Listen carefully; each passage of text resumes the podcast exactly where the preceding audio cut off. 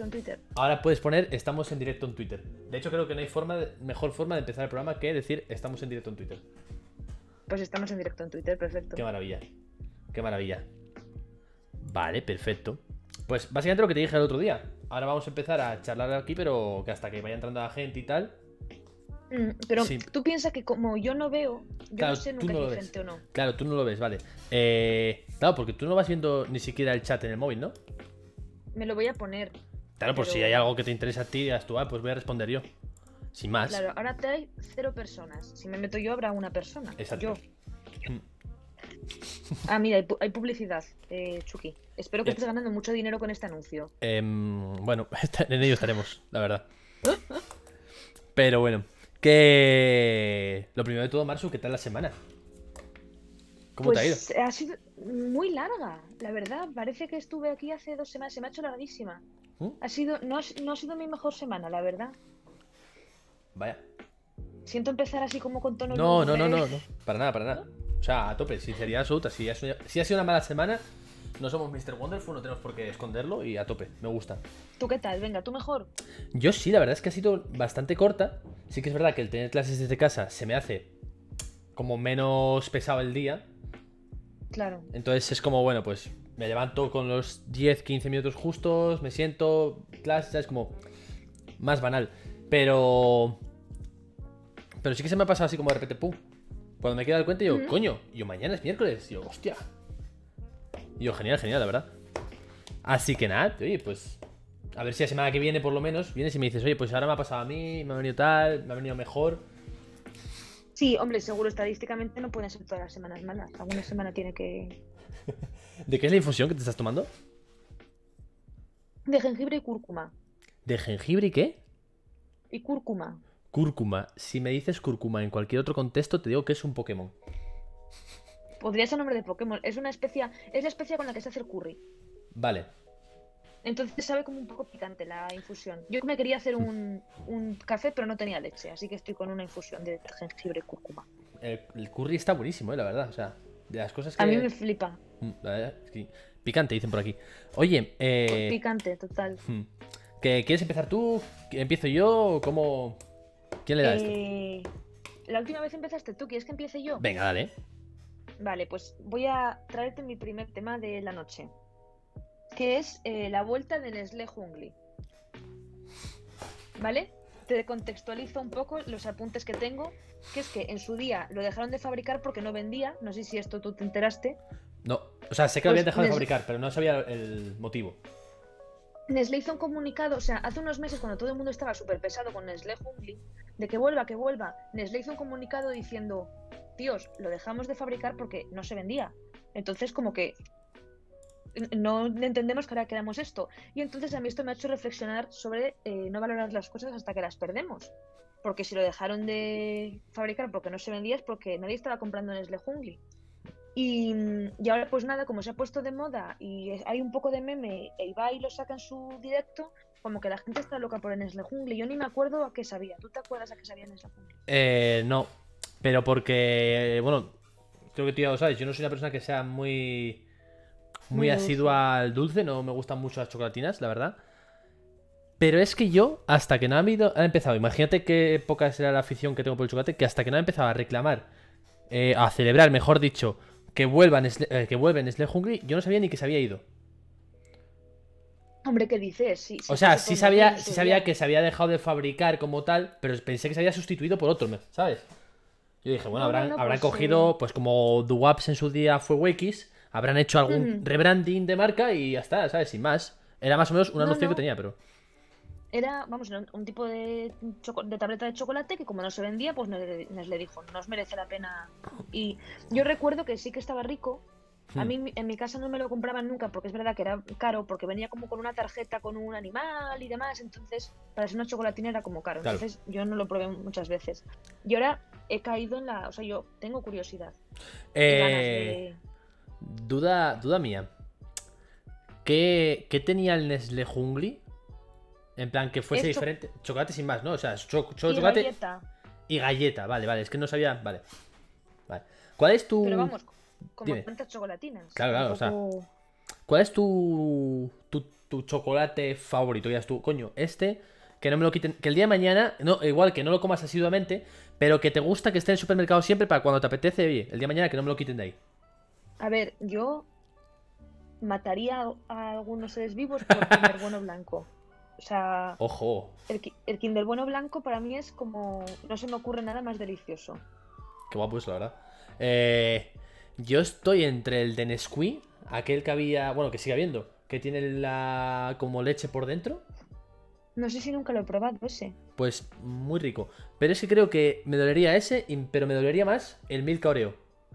Fíjate, son los únicos, Oh. choco- los únicos chocolates que a mí realmente me han dicho, oye, el Milka Oreo a mí me gusta mucho, pero me empalaga. pe-". Buah. O yo, yo el Milka Oreo, si me tomo una tablet- tableta entera, y yo puedo comerme una tableta entera de cosas, Hmm. me acaba empalagando. Eh, el Crunch, dice Apolo. el Crunch dice está Apolo, sí, buenísimo también, ¿eh? yo, mira, el Está crunch ya no me gusta. ¿Ves? Ahí ya es, es el tipo de chocolates que a mí no me gusta el crunch, la verdad. Ahorita, ¿qué ¿Dónde- tal, Pablo? ¿Dónde está la línea? Yo creo que está en Milka Oreo, el límite. Es lo más empalagoso que puedo comer, de verdad, ¿eh?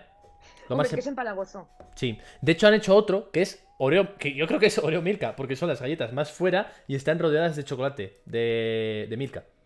Que, que se habrá parecido, ¿no? Porque Será lo conceptualmente- mismo, conceptualmente lo mismo. Lo que pasa es que en esta hay más Oreo que Milka y en la otra hay más Milka que Oreo. Pero bueno, ¿Y tú qué prefieres? ¿Dónde te posicionas? yo soy más de. Oreo? Yo soy más tradicional. Yo Milka Oreo, que fue el origen de, de todo. Pero bueno. Pero bueno, oye. Vale, ¿algo más sobre el tema Jungli o pasamos al siguiente? Lo digo por. Está bien, pero. No, sí, sí, est- estoy leyendo que dicen que lo más pa- empalagoso que hay son, Ah. son las Twix. No sé ni cómo se pronuncia, pero estoy súper de acuerdo. A mí, yo que soy súper de dulce, o sea, soy RPP de todo lo dulce, esas nunca me han, no me han gustado. Yo tampoco sé cuáles son. O sea, ahora mismo ni me- Sé que son las- unas amarillas con un logo rojo, ¿puede ser? No, que tienen caramelo por dentro. Ah, ¿Sabes? sí, Lo sí, masticas sí. y es como caramelo todo. No me gusta tampoco, no me gustan. Dice Pablo, mientras te guste Twitch, te da mi respeto, pero el crunch es imperdonable. Ah. Finibón, dice Revencete. Ni idea, no sé qué Tampoco. es Finibom. Finibón tampoco, ahí me pierdo mucho, ¿ves? Esta, mi cultura del, de los dulces se acaba ahí. chocolatina. De chocolatina se acaba ahí, en esas dos que te he nombrado. Bueno, Que pues yo no, no hay más del no tengo nada, nada más que decir, simplemente decir que si algo nos gusta tenemos que comprarlo para que las marcas lo sigan Mm. fabricando y que no tengan que hacer una recogida de cable como han hecho con el Nestlé Jungli. Duda, es mi, duda, mi aportación. duda para ya finalizar. ¿Cuántas historias has visto de gente probando el Nestlé Jungli? He visto muchísimas, he visto muchas de gente desesperada buscando una tableta porque no quedaban tabletas. Te lo juro, ¿eh? Diciendo, he venido al Mercadona, además, no hay tabletas. Yo, te lo juro, yo cuando vaya al supermercado quiero coger una tableta de Nestlé Jungli. Claro, por el- en el capitalismo. Claro, el hype, ¿no? O sea, el hype, una- esa cosa que hay a veces en, en los videojuegos que, estar igual. increíble. Claro, Increíble, porque El- si no, no va a estar justificado todo esto. en los videojuegos pasa mucho eso, ¿no? Que gran parte de. Hay, hay muchas ventas de los videojuegos que es gente que no está interesada, pero hay tanta gente hablando y tanta, tanto hype que hay gente que se compra videojuegos solamente por. Joder, ¿qué será esto? ¿Qué tal, no? Entonces creo que Jungli ha tenido. Ha tenido un poco de hype, la verdad. Pues yo. hizo la de Cyberpunk, dicen por aquí. Pues, pues literal, o sea, la misma, la misma. Lo que pasa es que, la- bueno, la del Jungli parece que le ha salido bien a la gente, ¿sabes? La gente creo que está contenta. Si nadie se está quejando del Nadie. Jungli. Pues, Por suerte. Oye, que aquí solo se ve medio tableta. Que. mm, Bueno, pues yo, el tema que le traigo y con el que quiero abrir hoy es. Lo he titulado porque me gusta mucho. Pedro Pascal, te quiero, pero estás hasta en la sopa. O sea, Uh, un poco síndrome de Tom Holland. literal, lo mismo, la misma situación. La misma situación. Te pongo en situación, por si acaso tal. eh, hay un videojuego muy famoso de PlayStation que se llama The Last of Us. eh, cuya Lo historia. conozco. Vale, cuya historia fue bastante interesante para los jugadores. Es una historia a la que no estamos acostumbrados, quizá tal. Eh, y fue tan bueno que HBO cogió y con el guionista de Chernobyl dijo: Oye, una serie de esto, por favor. En un principio yo me sorprendí porque yo pensaba que la serie iba a ser otra historia diferente. Que no tenía nada que ver ¿No con el es videojuego. literal el juego? Yo no sé lo que va a ser. Porque Pero a mí que- juego yo ya sé cómo acaba. Ahí está, ahí está todo. Es como. ya, ya lo he visto esta parte, ¿no? Ojalá sea otra historia o otra interpretación, no lo sé. Para que nos pille un poco de sorpresa. Pero. Pero bueno, el caso es que. De repente anuncian los. el casting, ¿no? Y bueno, sale la chica esta que es. eh, ya no me acuerdo ya cómo se llama. Bueno, me acuerdo de su personaje que es Lilia, Liliana Mormon en Juego de Tronos, ¿vale? ¿Quién Una. Pues una niña que mandaba mucho en el norte.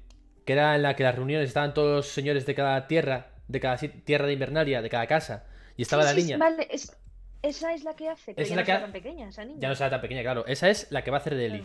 Pero es que Pedro Pascal, de nuevo, hace de eh, Joel, que es como. A ver, que a mí me encanta Pedro Pascal, me gusta cómo actúa.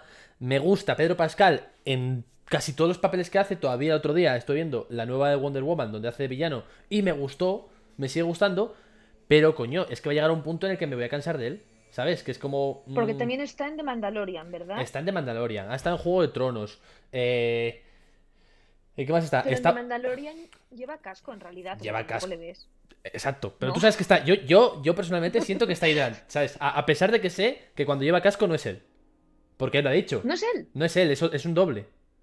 La- la- porque ¿No la gran mayoría. casco? No, porque eh, por su agenda, la mayor parte de las escenas de la segunda temporada las ha grabado el doble. ¿Sabes? Y las escenas que Pues sale sin casco. cobre bien el doble, porque personalmente. Pero eso pasa mucho. Eso pasa mucho en el cine, ¿eh? Si ir más lejos, te voy a poner un ejemplo. Eh, Robert Downey Jr., las películas de Iron. Man, solo ha, solo, solo ha sido él con el traje de Iron Man en la primera. El resto ya era otro. O sea, cuando sale Iron Man pegándose con traje, es un doble. No es, no es Robert Downey Jr. Él solo graba ¿Por las qué? escenas de cara y las escenas sin traje. Pues ¿Me porque es un actor de caché, tie- tiene peso, tenía peso en, en la industria y dijo, ah, pues, estos son mis cláusulas. Joder. Pues ah, yo me haría el doble de películas porque deben de cobrar bastante bien y nadie les conoce. En plan, no Claro, tienen lo malo de la fama, pero tienen lo bueno del dinero. Dice, pero seguro que las escenas las cobraba él tal cual. Claro, es que eso es lo que me preocupa, que Hmm. si toda la película te la hace un doble o todo de Mandalorian te lo hace un doble, qué morro. No me, no me sienta bien esto que me dices, el chuque. pues sí, pues No me parece justo. Bienvenida a la industria audiovisual. eh... Pon aquí. ¿Te imaginas de las tofas es el juego tal cual, pero al final aparece Tom Holland? Me jodería, tío. Me jodería, porque entonces ya, ¿qué, qué, qué más me quieres meter? A Tom Holland me lo estás metiendo en Spider-Man, eh, en una película que han hecho los hermanos Russo para Netflix. Ahora va a ser Uncharted. Había una petición de firmas para que fuese Link en la adaptación de Netflix de Zelda, que luego se canceló. Ay, sí. Ah, Una, vaya. otra, una, otra, una, otra. Es como, tío, mm, a mí personalmente me está saturando ya Pedro Pascal. Y no sé si te ha pasado a ti, aparte con otros actores. En ¿A plan, mí? o ¿Me actrices. a mí? Sí, te pregunto a ti, o a alguien del chat, pero en este caso hemos nombrado Vale. a Tom Holland. ¿Otro? Y es tú, uf, stop. Em, pues ahora mismo no me doy cuenta alguien que de repente esté en todas partes. Yo, bueno, sí, sí, sí, sí. La tía esta que hizo la de Inferno y luego salió en una de Star Wars. ¿Sabes cuál te digo? Mm, mm. Sí, sí, sí, sí, sí, sí, sí. Chat, socorro. Una piba Sí, que hace como cuatro años hizo como siete películas, todas seguidas. Y estuvo en Inferno haciendo de, de la amiga de Tom, de Tom Hanks. Luego estuvo en Star Wars, en una de las nuevas. Ella era así como una chica powerful, es que yo no las he visto, pero... eh, luego también estuvo haciendo de madre en otra... Bueno, no sé, no sé cómo Bueno. se llama, pero esa tía, yo le cogí un asco y me caía bien. Ella es una chica que actúa bien y a tope, pero le cogí... Tú sigue hablando, voy a buscar cómo se llama. Vale, busca, busca. Yo a mí me puse a hacer memoria con este tema. Mi primer caso de un actor que acabé, con perdón, hasta la de él, fue Will Smith. Porque, y mira que es difícil, ¿eh? Pues que yo no he visto, no he visto nada de, o sea, quitando el príncipe de Bel Air, Pues Will Smith tuvo una época en la que salió Soy leyenda, Yo robot, siete dime, dale. Fel- Felicity Jones. Felicity Jones, vale, sí, sí, sí, me doy cuenta quién es. Esa, hubo un año, debió de ser 2016, que hizo todas las películas de la industria. Todas las hizo Felicity Jones. Qué ya puedes seguir, perdón. Vale. Nada, eso. Will Smith tuvo una temporada que salió eso. Soy leyenda, eh, Yo robot, eh, Siete almas, no sé qué más. Empezó a sacar como un montón de yo, tío, me gustan todas, pero estoy hasta el papo de este señor, por favor. O sea, y creo que nos pasa un poco cíclico y que la industria a veces satura. Al igual que nosotros saturamos los memes eh, día sí, día también. Mm. Eh, o bueno, por temporadas, no sé cómo decirlo, pero yo creo que la industria del cine satura mucho a los actores y, y, y Pedro Pascal creo que le queda, o sea, yo creo que estamos a dos años de que Pedro Pascal ya me, me tenga hasta el papo, de decir, no te quiero ninguna. Porque también sale en la de Kingsman, que es una peli de agentes secretos, también muy buena, donde también me gusta. Es el fallo, sale, me gusta, pero me satura. Ya, no, a ver, tiran de la moda y cuando alguien está de moda, pues lo ponen hasta en la sopa y luego se pasa un juguete roto, pues lo de siempre, el bucle constante. Hmm. Mira, por aquí dicen Jessica Chastain. Es verdad, Jessica Chastain hubo Jessica No sé Chastain es. es la. A ver cómo te explico. ¿Has visto la de It? Cuando son mayores. Vale, es que yo recuerdo que hubo una época en la que en un mismo mes, si no recuerdo mal, salió la segunda de It. No, no fue en un mismo mes, fue en el mismo año, pero fue en meses muy pr- próximos. Salió la última de los X-Men, donde era ella la. eh, Jessica Chastain era la villana. Y. Vale. Y de hecho, el prota, el que hacía de Charles Xavier, también sale en la otra de It. O sea, dos acto- un actor y una actriz salían en la misma peli de coprotagonistas en tres meses de diferencia. Primero en la de los X-Men y luego en It 2. Y Jessica Chastain era la chica. Lo que pasa es que no me acuerdo cómo se llama el chico. Me pasó con Woody Harrelson. Woody Harrelson es el pelirrojo, ¿no? Pelirrojo de, de Bienvenidos a Zombieland, creo. Creo, igual me equivoco, no sé. Pero bueno, eso. A ver, un momento, ¿eh? Que vete planteando el siguiente tema. Vale. A ver, mi siguiente tema, igual a ti te suena chino, ¿vale? Pero es el tema de que Taylor Swift va a regrabar sus álbumes. ¿Tú sabes algo de esto? ¿Te pongo en contexto? Mira, yo lo que sé es la historia de Sebas. Te voy a decir, has subido muchas stories tu colega Sebas de esto, pero yo he escuchado una, que es que le parece bien hasta que lo escuche. Y yo, vale, pues esa es mi opinión, porque es la única referencia que tengo del tema. Entonces, cuéntame. Opinamos como opina Sebas, ¿no? Yo, como él sé que es como un experto en esta materia, Claro. creo que lo que él diga, o igual roza el fanatismo, no lo sé, porque no lo sé, porque tampoco le sigo tanto el tema de Taylor no, Swift. tiene mucho criterio, Sebas. Pero si él dice, hasta que no lo escuche, no estoy a, estoy a favor, a tope. ¿Por qué las regraba? Pregunta principal. Vale, pues a ver, el tema, lo que ha salido esta semana es que ha sacado la primera canción, Love Story, que la conocerás, es la más famosa de Taylor Swift. Hmm. ¿La conoces, no? Vale. Pues la ha regrabado. ¿Por qué la regraba? Porque el tío de, de su discográfica, con el que grabó sus primeros seis discos, se ha quedado con los derechos de sus canciones. Esto es muy heavy, ¿vale? Entonces, cuando tú reproduces Taylor Swift, el dinero no va para ella, va para el tío este. Hostia. Y entonces, sí, sí. Y entonces Taylor Swift lo que dijo fue, vale, ¿qué puedo hacer? Porque él tiene los derechos tal, vale, voy a regrabar toda mi discografía entera. Y sus seis discos va a regrabarlos enteros. ¿De acuerdo? Entonces, este por San Valentín salió la primera canción, que es eh, Love Story Taylor Version. eh, y entonces, pues todo el mundo como que se volvió, vamos, por mi tele bastante loco porque pues fue muy fangirl y yo creo que es una reflexión importante sobre el tema de ceder los derechos de tu, de tu obra, porque yo me planteo, si Taylor Swift, que es una de las pavas más potentes de la industria musical, no es capaz de recuperar los derechos de sus obras, imagínate los mataos, ¿sabes? Esta gente que firma cosas del TFG y le da los derechos a la universidad, cosas así, Sí. ha sido chunguísimo. Están teniendo un- una pelea, mm, bueno, abiertamente, vamos, Taylor Swift ha hablado de esto abiertamente. Y, y pues eso, quería ponerte al día si tú no te habías enterado. No, no me había enterado, la verdad, pero me flipa. Porque, bueno, la semana pasada me trajiste el tema de, de Britney Spears, ¿no? O, o era Britney Spears, ¿no? Vale, sí. Era Britney Spears. Eh, estaba, estaba dudando, tenía un lapsus mental en el que dudaba si Britney Spears o Avril Lavigne. Bueno, la semana pasada me trajiste el tema de Britney Spears, de que su padre tiene la custodia, que la tratan como loca y que no tiene pues libertad, vamos a decir, personal individual. Y ahora me traes el tema de Taylor Swift, que no tiene libertad artística como tal. Y que, o sea, que sus canciones no son suyas, lo cual me parece muy loco, hasta qué punto llega el tema de los derechos de autor. Pero por otro, ¿qué permiso tiene ella para volver a grabarlas? En plan, ¿hace covers de sus propias canciones para que no sean la misma? Sí, o sea, básicamente lo que pasó es que esta tía, como empezó en la industria, su primer disco, Taylor Swift, lo sacó en 2006 y ella tenía 16 años, Hmm. firmó un contrato súper abusivo con, creo, Universal. No estoy segura de que sea Universal, pero me suena que sí. Eh, y ese contrato básicamente pues eh, le vendía su, su alma al diablo. ¿Qué pasa? Que claro, era una oportunidad de la hostia. Bueno, de hecho, gracias a esa oportunidad, Taylor Swift es Taylor Swift, ¿no? Sí. Y, y básicamente, como que ya estaba a gusto tal y cual con su con el pibe este, cuyo nombre no recuerdo, Sebas me mataría, pero cuando ya quiso empezar a hacer cosas por su cuenta, eh, él dijo, no, no, esto, o sea, no te lo damos, esto es nuestro. Y entonces, claro, ella lo está pues regrabando, haciendo covers, pues como Mm. Voice Avenue, que suben canciones, Sí. Eh, son covers de, de su propia obra. vale. Eh, entonces ella veía, entiendo que ella veía un porcentaje ínfimo a lo que esos discos generaban, ¿no? No sé si era un porcentaje ínfimo o que como se fue de Universal no le daban nada, ¿eh? No estoy segura. Y entonces, claro, ¿de qué vivía ese señor? ¿Cómo? ¿De qué vivía? Ella entiende que los conciertos y todo eso, y contratos con marcas y todo eso, lo llevará otra persona, pero vamos, que las reproducciones de sus canciones son puramente universal, entiendo. Yo me suena que sí, o, o ella se llevaba, pues eso, un algo ridículo. Eh, Y sobre todo, yo creo que la movida era más que que ella se llevase un porcentaje ridículo, era que ella igual se llevaba el 10 y el tío este con el que había tenido movida se llevaba como el 40. Entonces, ella no era tanto por ganar dinero ella, porque esta tía está forrada, Sí, sino porque ese tío con el que ahora se lleva mal no se esté llevando mazo de pasta por sus canciones, ¿sabes? claro.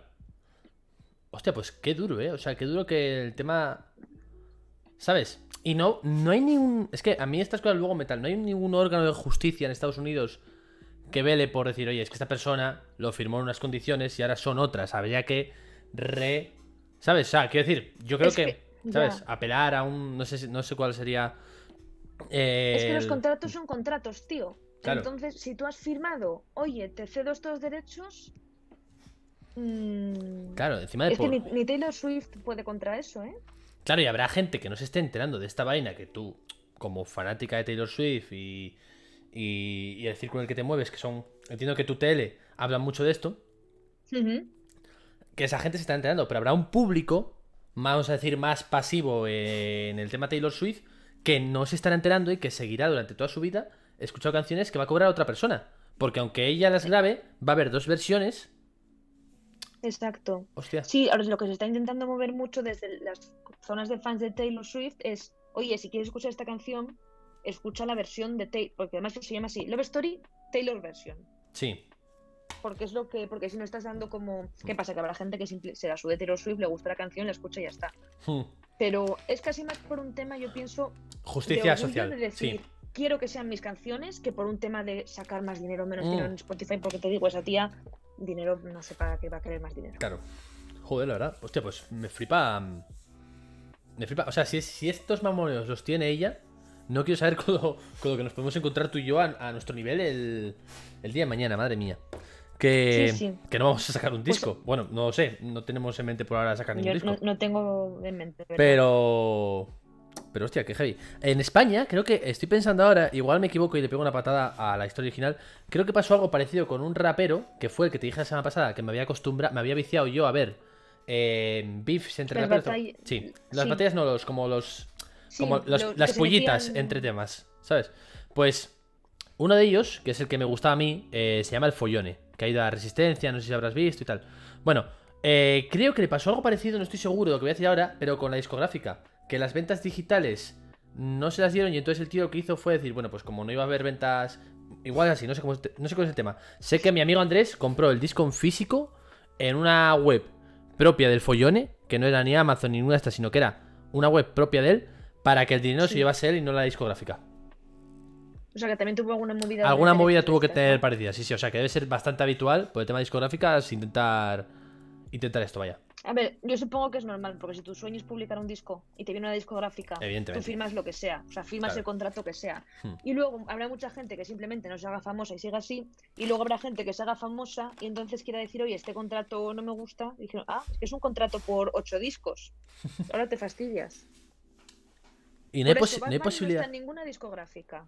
Jole por Bad Bunny. Y no hay posibilidad a sacar 8 discos de mierda y cuando acabe ese contrato, ¿te imaginas? Sacar, sacar 8 discos de tú en plan "Ah", durante 10 minutos y luego decir, mira, ahora saco las canciones, chicos. Pues igual no se le ha ocurrido, igual tendrías que mandar un mensaje, un DM a Taylor Swift para. Porque igual acaba antes así. Escucha, pues, poca broma, ¿eh? A ver, ¿cuántos discos tendrá que sacar? ¿30? Te los grabo yo, señora. ¡Ah! Madre mía. Pues, a ver, este era tu segundo tema, ¿no? Sí. Sí, vale. Mi Pues tema. yo, eh, como hemo- hemos, puesto en el título del vídeo, o sea, el vídeo del directo y del tweet, te voy a traer un tema que es eh, un tweet que he visto una persona que ha cogido una captura de pantalla para no exponer a otra persona, ¿vale? Pero te voy a explicar lo que se veía en el tweet, porque como esto es un formato radiofónico, pues sería ridículo enseñarlo. Eh, se veía a alguien súper feliz dando las gracias a la tienda de, de consolas y videojuegos Game. Gracias por el trato y la rapidez. Hasta ahí todo bien, ¿vale? Vale. Eh, y salía una PlayStation 5. Para que entiendas la situación, no sé si sabes que hay dos tipos de PlayStation 5 en el mercado. Está la que tiene lector de discos, ¿vale? Y otras sin. Y otra sin lector de discos que se utiliza para el mercado digital, ¿vale? Para los videojuegos digitales. Pues esta persona tenía una caja de PlayStation 5 digital, ¿vale? Un Vale. mando aparte, la Play ya viene con un mando, pero tendría compraría otro. Y un videojuego del FIFA 2021 en físico. Que obviamente no puedo usar con esa PlayStation. Exacto. Entonces, Hmm. entonces aquí hay el primer error, el primer culpable es la persona que lo ha comprado por no informarse, por no asesorarse y por comprar una PlayStation 5 digital No, el culpable es el de la tienda, que se la está colando. La movida es, si lo ha comprado por, por internet, la culpa es suya. Claro, ¿hasta qué punto? Yo, yo mi, duda es, claro, yo por el, al principio decía, el de la tienda, es, si, si, si lo ha comprado en una tienda, evidentemente es culpa el de la tienda. Porque el de la tienda es, con perdón, cabrón, ¿sabes? Que está diciendo, tío, esto no te va a servir, ¿sabes? O sea, tú lo sabes que yo he trabajado en Asturias en una tienda de videojuegos y las ventas No sabía eso, pero está muy bien. estaba. Vamos a ver, Marsu. Vivía, vivía debajo de la tienda de videojuegos. ¿no? En serio, no sabes nada de mi vida. Es exagerado. ¿Vivirías encima de la tienda de videojuegos, Chucky? ¿Cómo ibas a vivir debajo? No, que la tienda estaba debajo de mi casa. Igual me he expresado mal, puede ser. Claro, pues tú vivías encima. Claro, yo vivía encima, sí, sí, sí, sí. Perdón. Claro. Joder, Marsu, me conoces desde hace 10 años y no sabes nada, pero absolutamente nada de mi vida. ¿Cómo pensabas? ¿Cuándo que- trabajaste tú en una tienda de videojuegos? Pues por semana, trabajaba por semanas, eh, salía de clase y iba a trabajar. Y así pagaba yo los calimochos de La Habana. Pensé que los pagabas trabajando en la propia Habana. Eh, también. O sea, era. Bueno, Pues po- invitabas poco para todo el dinero que debías de tener. ¿eh? Quiero que te- tenía más dinero antes que ahora. No te voy a negar. Eh. Bueno, sí. que-. Eso, entonces, claro, sí que es verdad que yo habría mucha gente muy perdida, mucho. poco invitada así. La verdad es que me he gastado más. Me he gastado más pasta en amigos que. No, no, no que en mí, pero me he gastado bastante pasta en amigos, ¿eh? No, no vamos a empezar con ese tema. Porque entonces saldría perdiendo tweet. El caso, que. No he, vis- no he visto un euro. Tweet, me debes un montón de cartones de tabaco. Espero que estés escuchando esto. Ay. Oye, eso. eh, había mucha gente que, se ven- que venía perdida y. Coño, se le asesoraba porque básicamente lo importante no era vender corriendo en ese momento, sino, coño, que te vayas a gusto y que ya vuelvas para la próxima vez volver, ¿no? O yo lo entendía así o a mí me lo, me lo Sí, así. fidelizar clientes. Ahí está. Bueno, pues, esta persona, si lo ha comprado en digital, la culpa es suya. O sea, si lo ha comprado en una web, la culpa es suya porque habrá visto caja de PlayStation 5, juego papá, le habrá metido todo en la cesta y le habrá dado a comprar. Clic. Mm. Vale, culpa suya. Pero si lo ha comprado en una tienda, hay una negligencia gravísima de un empleado diciendo jaja, o, o una de dos, o el empleado diciendo jaja, a este se da cuelo, o el empleado sabe menos que la persona que está comprando, lo cual no sería de recibo si estás trabajando ahí, ¿no? Es que yo creo que incluso, aunque lo haya comprado por internet, quien haya preparado el pedido, yo le preguntaría, ¿sabes? En plan, oye, ¿sabes que esta consola no es para juegos, no? Claro. ¿Hasta qué punto? Porque- Hmm. Yo, es que imagínate, yo porque, te- tú porque lo sabes, pero imagínate que yo se la quiero regalar a mi novio. Y yo voy Hmm. súper ilusionada y compro por internet en game, porque tengo muchísimo dinero, eh, a mi novio la PlayStation 5 y un juego. ¡Qué ilusión! Para mi novio. Hostia, pues si yo voy ahí y nadie me avisa que hay dos tipos de PlayStation, eh, es que les quemo la tienda, ¿sabes? Claro. Bueno, supongo que se podrá devolver el juego, ¿no? Si no se puede devolver, les quemo la tienda. Ese es el siguiente punto. Que me dicen. Ah, había más puntos, vale, eh, vale. Es el siguiente punto de toda esta trama. Que hablando con gente, otros dependientes de Game eh, que he coincidido en Twitter, me dicen que si la compra es conjunta, no puedes devolver solo una parte. ¿Qué ¿sabes? mierda es esa? Y yo, eso, Eso no me ha pasado. eso- Yo, eso no me ha pasado a mí en la vida. Yo eso a mí no me ha pasado en la puta vida. O sea, Si yo. tú te vas a Zara y te compras tres faldas, puedes devolver solo una. Ahí está, ahí está. Yo voy al corte inglés, compro X cosas. Oye, pues esta no me sirve, la devuelvo. Punto. ¿Sabes? Pero me decían que no, que como el ticket va todo junto, que tiene que devolver la play, esperar que se devuelva y volver a comprarla yo. Me parece un trámite, con perdón, nefasto, de mierda. Yo creo que. No, no, si es así. Con perdón. Sí, sí, con perdón. Nefasto. Y de mierda. Quiero decir que sí, que si es así de verdad el trámite de decir, tengo que devolver un juego porque alguien me la ha colado, ¿sabes? Y luego me hace mucha gracia, y esto ya es a toque de humor, pensar en esa pobre persona en su casa, horas buscando el sitio donde colocar el CD dentro de la consola. Ya, oh no, pobrecita, eh, de verdad. O sea, o sea, no sé quién es esa persona, no sé si es un chico, una chica, no sé qué edad tiene, no sé nada porque, ya te digo, el tweet era eh, no queriendo exponerlo para que no fuesen los trolls a reírse de esa persona. Pero... Si- Uf, Y si, y si es en plan una broma, porque me refiero, y es mucha casualidad que la cagues y encima subas una foto de qué buen trato, game. Igual es en plan alguien que trabaja en la tienda hizo una broma. o algo así. Em, la persona que. Te puedo decir que la persona que ha puesto el tweet y que yo tal. eh, no suele ser el tipo de perfil en Twitter que hace bromas. Su- Suele ser el tipo de perfil que habla de. ¿Tú, lo, ¿Tú lo conoces? No, yo no conozco a la persona que ha comprado. Conozco a la persona que ha cogido, que ha visto ese tweet, ha hecho una captura y lo ha subido cortando el nombre. ¿Sabes? Ah, Yo conozco a esa persona. no- esa persona no hace bromas. No suele ser. No suele. No, ni con esto ni con ninguno. Suele ser una persona bastante seria. Habla de videojuegos, de noticias, pero. Quiero decir, no soy yo. No sería mítico tweet mío de mierda, jaja. A ver cuántos RTs hay con esto. No. Es más bien una persona bastante seria. En ese aspecto. Y que. Mm. Si, creo que de esa persona, de ser broma, pondría un segundo tweet diciendo, oye, tranquilos que es broma. ¿Sabes? Porque, evidentemente. Ya, es que. A raíz de ese tweet hay gente que ha ido a tirarle mierda a Game, como diciendo, oye, ¿cómo permitís esto? Totalmente lógico, por otro lado. En plan, ¿cómo Quiero decir, no sé cómo será el proceso de compra digital, pero esto es, esto es una ¿Y negligencia. Game ha dicho algo? No, no, no responden. O sea, bueno, no he respondido. Que yo sepa eso. Yo tampoco me he puesto a mirar todos los tweets a ver si me habían respondido a alguien. Porque el primer chico, el que pone la captura, ni siquiera nombra a Game. Simplemente Ya, dice. solamente sube. Porque el CM de Game no tendrá la culpa de que haya un dependiente o un encargado de No, pedidos claro, web, claro. ¿Sabes? Pero bueno, Pero a nivel de gestión de crisis, pues igual alguien está claro, claro, o sea, mm, haciendo algo, no lo sé. Estaré atenta a ver si Game contesta. Yo, pues la verdad es que podía preguntarle al chico si. Ahora tengo curiosidad, ahora que he hablado de todo este tema. Al principio no me causó tanta curiosidad como ahora que la estamos debatiendo, ¿eh? Como hablando, ¿no? Pero le voy a preguntar luego al, al chico que ha puesto el tweet si, si la otra persona tuvo so- eh, solución o no. ¿Qué, ¿Qué más me traes? Vale, pues yo vengo a eh, hacer un alegato de por qué el meme de San Valentín es el mejor meme de la historia. Este ha sido mi fin de semana favorito del año. Amo el meme de San Valentín y he escrito unas razones por las que me gusta mucho y quiero compartirlas contigo. Te escucho atentamente. Primero, porque nos une a todos. Todos nos subimos al carro del meme de San Valentín. Luego, porque como se hace una vez al año, nunca cansa. Que lo que pasa con los memes es que acaban quemando normalmente, pero como es un día al año, nunca cansa. Es más, se genera este, esta expectación porque llegue el, el día de San Valentín, lo, lo cogemos con ganas. Luego, aparte, porque es cero problemático. O sea, es un meme que es que no puede ofender a nadie, porque es, es puro humor, cero ofensivo. El, el mejor humor de todos. ¿Por qué más? Ah, porque da pie a muchos metamemes que luego son más graciosos que el propio meme.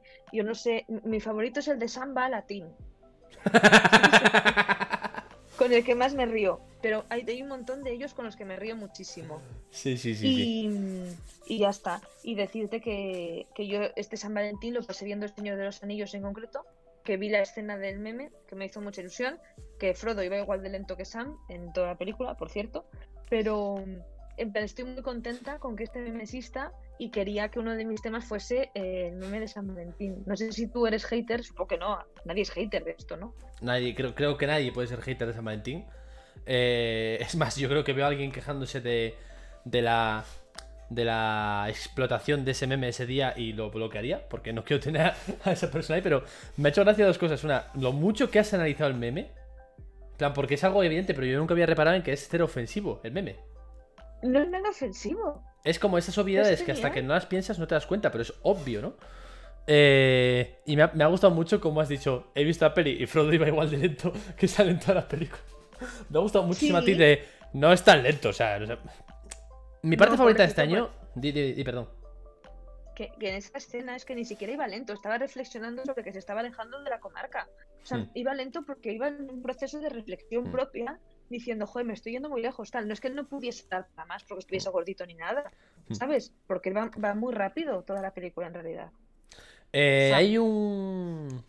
Hay un tweet que me gustó mucho. Voy a, voy a resaltar dos tweets, ¿vale? O sea, aparte de toda la ristra de memes, metamemes, el cambio del meme, el crossover con otros memes de, por ejemplo, se nos ha caído la cena, se nos ha caído el meme y salía. O sea, una ristra como de evolución sobre ese meme de locos. Pero. La gente es increíble. Sí, sí, es, es de locos. Pero me Amo gusta mucho. Internet. Voy a resaltar mucho. eh, un amigo mío, Roldier, puso un tweet que me gusta mucho, que es mítica, y resalto mucho este tweet porque sirve para muchas cosas. Mítico hombre mayor colocando una ficha de dominó pequeña y va como una... Míticas fichas de dominó que se van a ir tirando unas a otras, pero acaba en una gigante. Sí, Vale. Pues Roldier puso, puso un tweet que era. No me sé el nombre del usuario original y me va a matar Roldier. Pero es Ah, rollo. ya sé cuál dices. Cigoto crea un meme hace no sé cuántos años, ¿no? Por ejemplo. Cigoto crea un meme hace cuántos años. Y de repente coge. Y salen los tweets y pone. Eh, macroevento en Twitter España. o Es cambio. cual. Bueno, eh, Sí, sí, dime, dime. el actor de, de Sam lo citó. Claro, ahí está, y esa es la otra cosa que quería resaltar. Eso es genial. Que hemos llegado a un punto en el que el propio actor de la película coge y dice, oye, feliz San Valentín, que sepáis que me encanta. A todos los españoles y que no es el actor, no es Fernando Tejero, ¿sabes? Es Exacto, exacto, es- señor. Entonces a mí me. Ese y señor... sobre todo que Dime, dime. siento que tiene mucho mérito en el día de San Valentín, que es un día que siempre ha tenido pues como muchos fans y muchos detractores, ¿sabes? Sí, En plan, hay gente, gente muy hater, que haya como algo que nos una a todos, porque a todo el mundo le gusta el meme de San Valentín. Entonces, no sé, es, es una de estas cosas que me hace tener como ilusión por internet y que, y que me hace feliz. Me hace muy feliz. Em, ese señor, eh, bueno, el actor de, de Sam, El Señor de los Anillos, ya tuvo. Por cierto, te dice en el chat que te comen el pito. Gracias. Morgade. ¿Te acuerdas de Morgade, no? Sí, claro. Ah, vale, vale. Hola, Morgade. Gracias por tus palabras de amor. Te comento. Eh, la movida. Ese señor ya tuvo su eh, mm, eh, acercamiento a España, por decirlo de alguna forma, porque cuando David Jenner, el actor de doblaje original de San, de Señor Anillos, aquí en España, eh, hermano de Michelle Jenner, la que era Sara en Los Hombres de Paco. Sí. Y Hermione Granger. Y Hermione Granger, correcto. La primera Hermione Granger. Correcto. Antes de Laura Pastor. la- la- Sí, sí. Sí, sí, sí. Pues eh, se- cuando David Jenner se casa, este señor, este actor, le manda un mensaje como de felicitaciones. Entonces ya Sí, Sí, y se lo manda verdad, como sí. hablando, creo que es hablando en español, no estoy muy seguro. O sea, que debe tener ya sus raíces de, de español y tal, la verdad. Pero, y eso que has dicho de, de que el meme nos une a todos, me recuerda a otro meme que era gente en el Fortnite matándose y luego gente en el Fortnite el 14 de febrero, ya gente bailando y el meme de San Valentín en medio. y era como todos de Fortnite con el Twitter en la cabeza, o sea, estaba muy bien, muy, muy guay, la verdad. ¿Te das cuenta de lo ridículo que es explicar memes en alto? En Es- plan, lo visuales que son, pero cuando lo explicas en alto, Es, la poco sentido que tienen. Me pasa cada vez que intento explicar algo a mi madre. De verdad, ¿eh? Porque yo le mando, le mando la foto, pero claro, no tiene la cultura de Twitter, evidentemente. Porque evidentemente, o sea, normal. Entonces, claro, yo tengo que coger y decirle esto.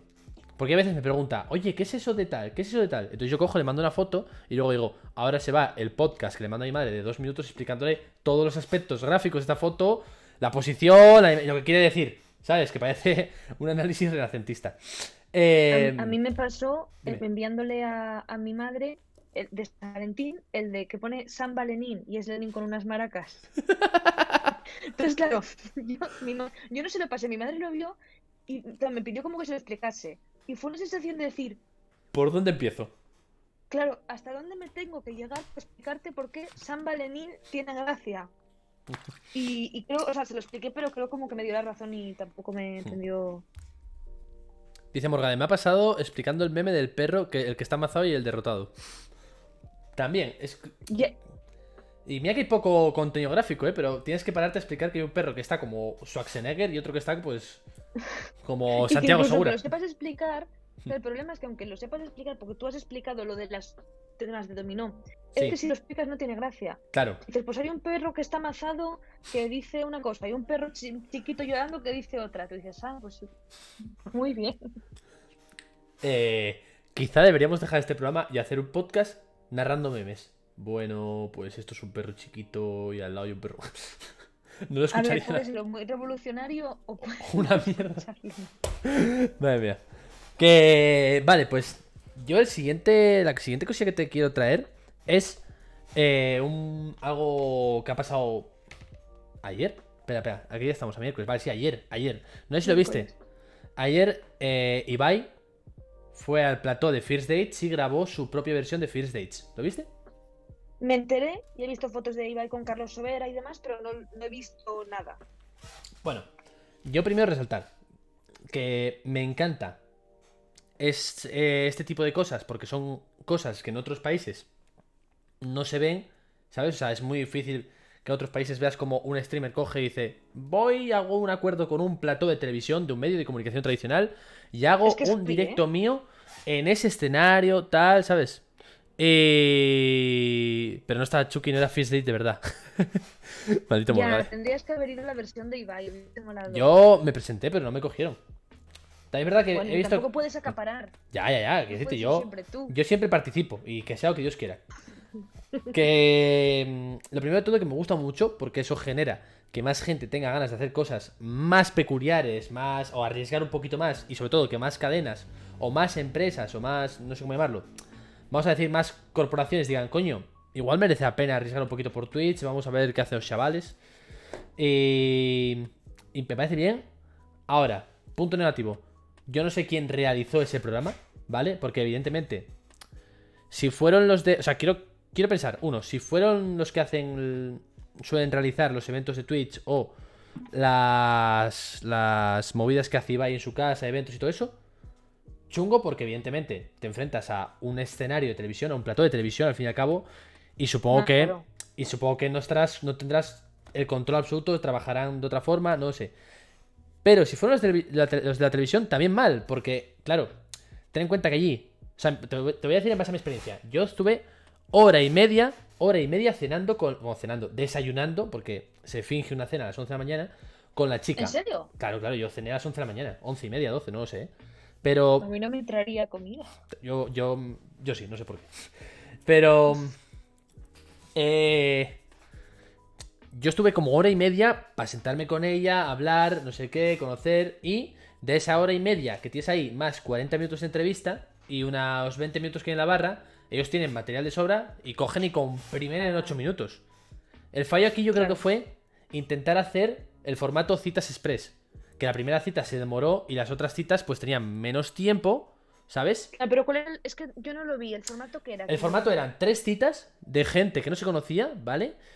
Y Vale. llegaban, se sentaban y tú veías toda la conversación de la cita. Que evidentemente, o sea, eso no es lo mismo que coger y decir, te voy a guardar los mejores momentos, ¿sabes? Sabes, mucho más rollo. Claro, o sea, evidentemente. Y había momentos en los que había un descontrol, los micros que se escuchaban eran los de Ibai desde el, plat- desde el camerino, eh, o los de no sé quién, había el plano que no correspondía al audio, o sea, un descontrol, una realización, Pero porque lo hicieron en directo. claro, evidentemente, evidentemente. Claro, es que eso es, eso es una locura hacerlo en directo. Es una locura, sobre todo si no creo que. Si no tienes, como yo quiero pensar, bien medidos, bien medidos los.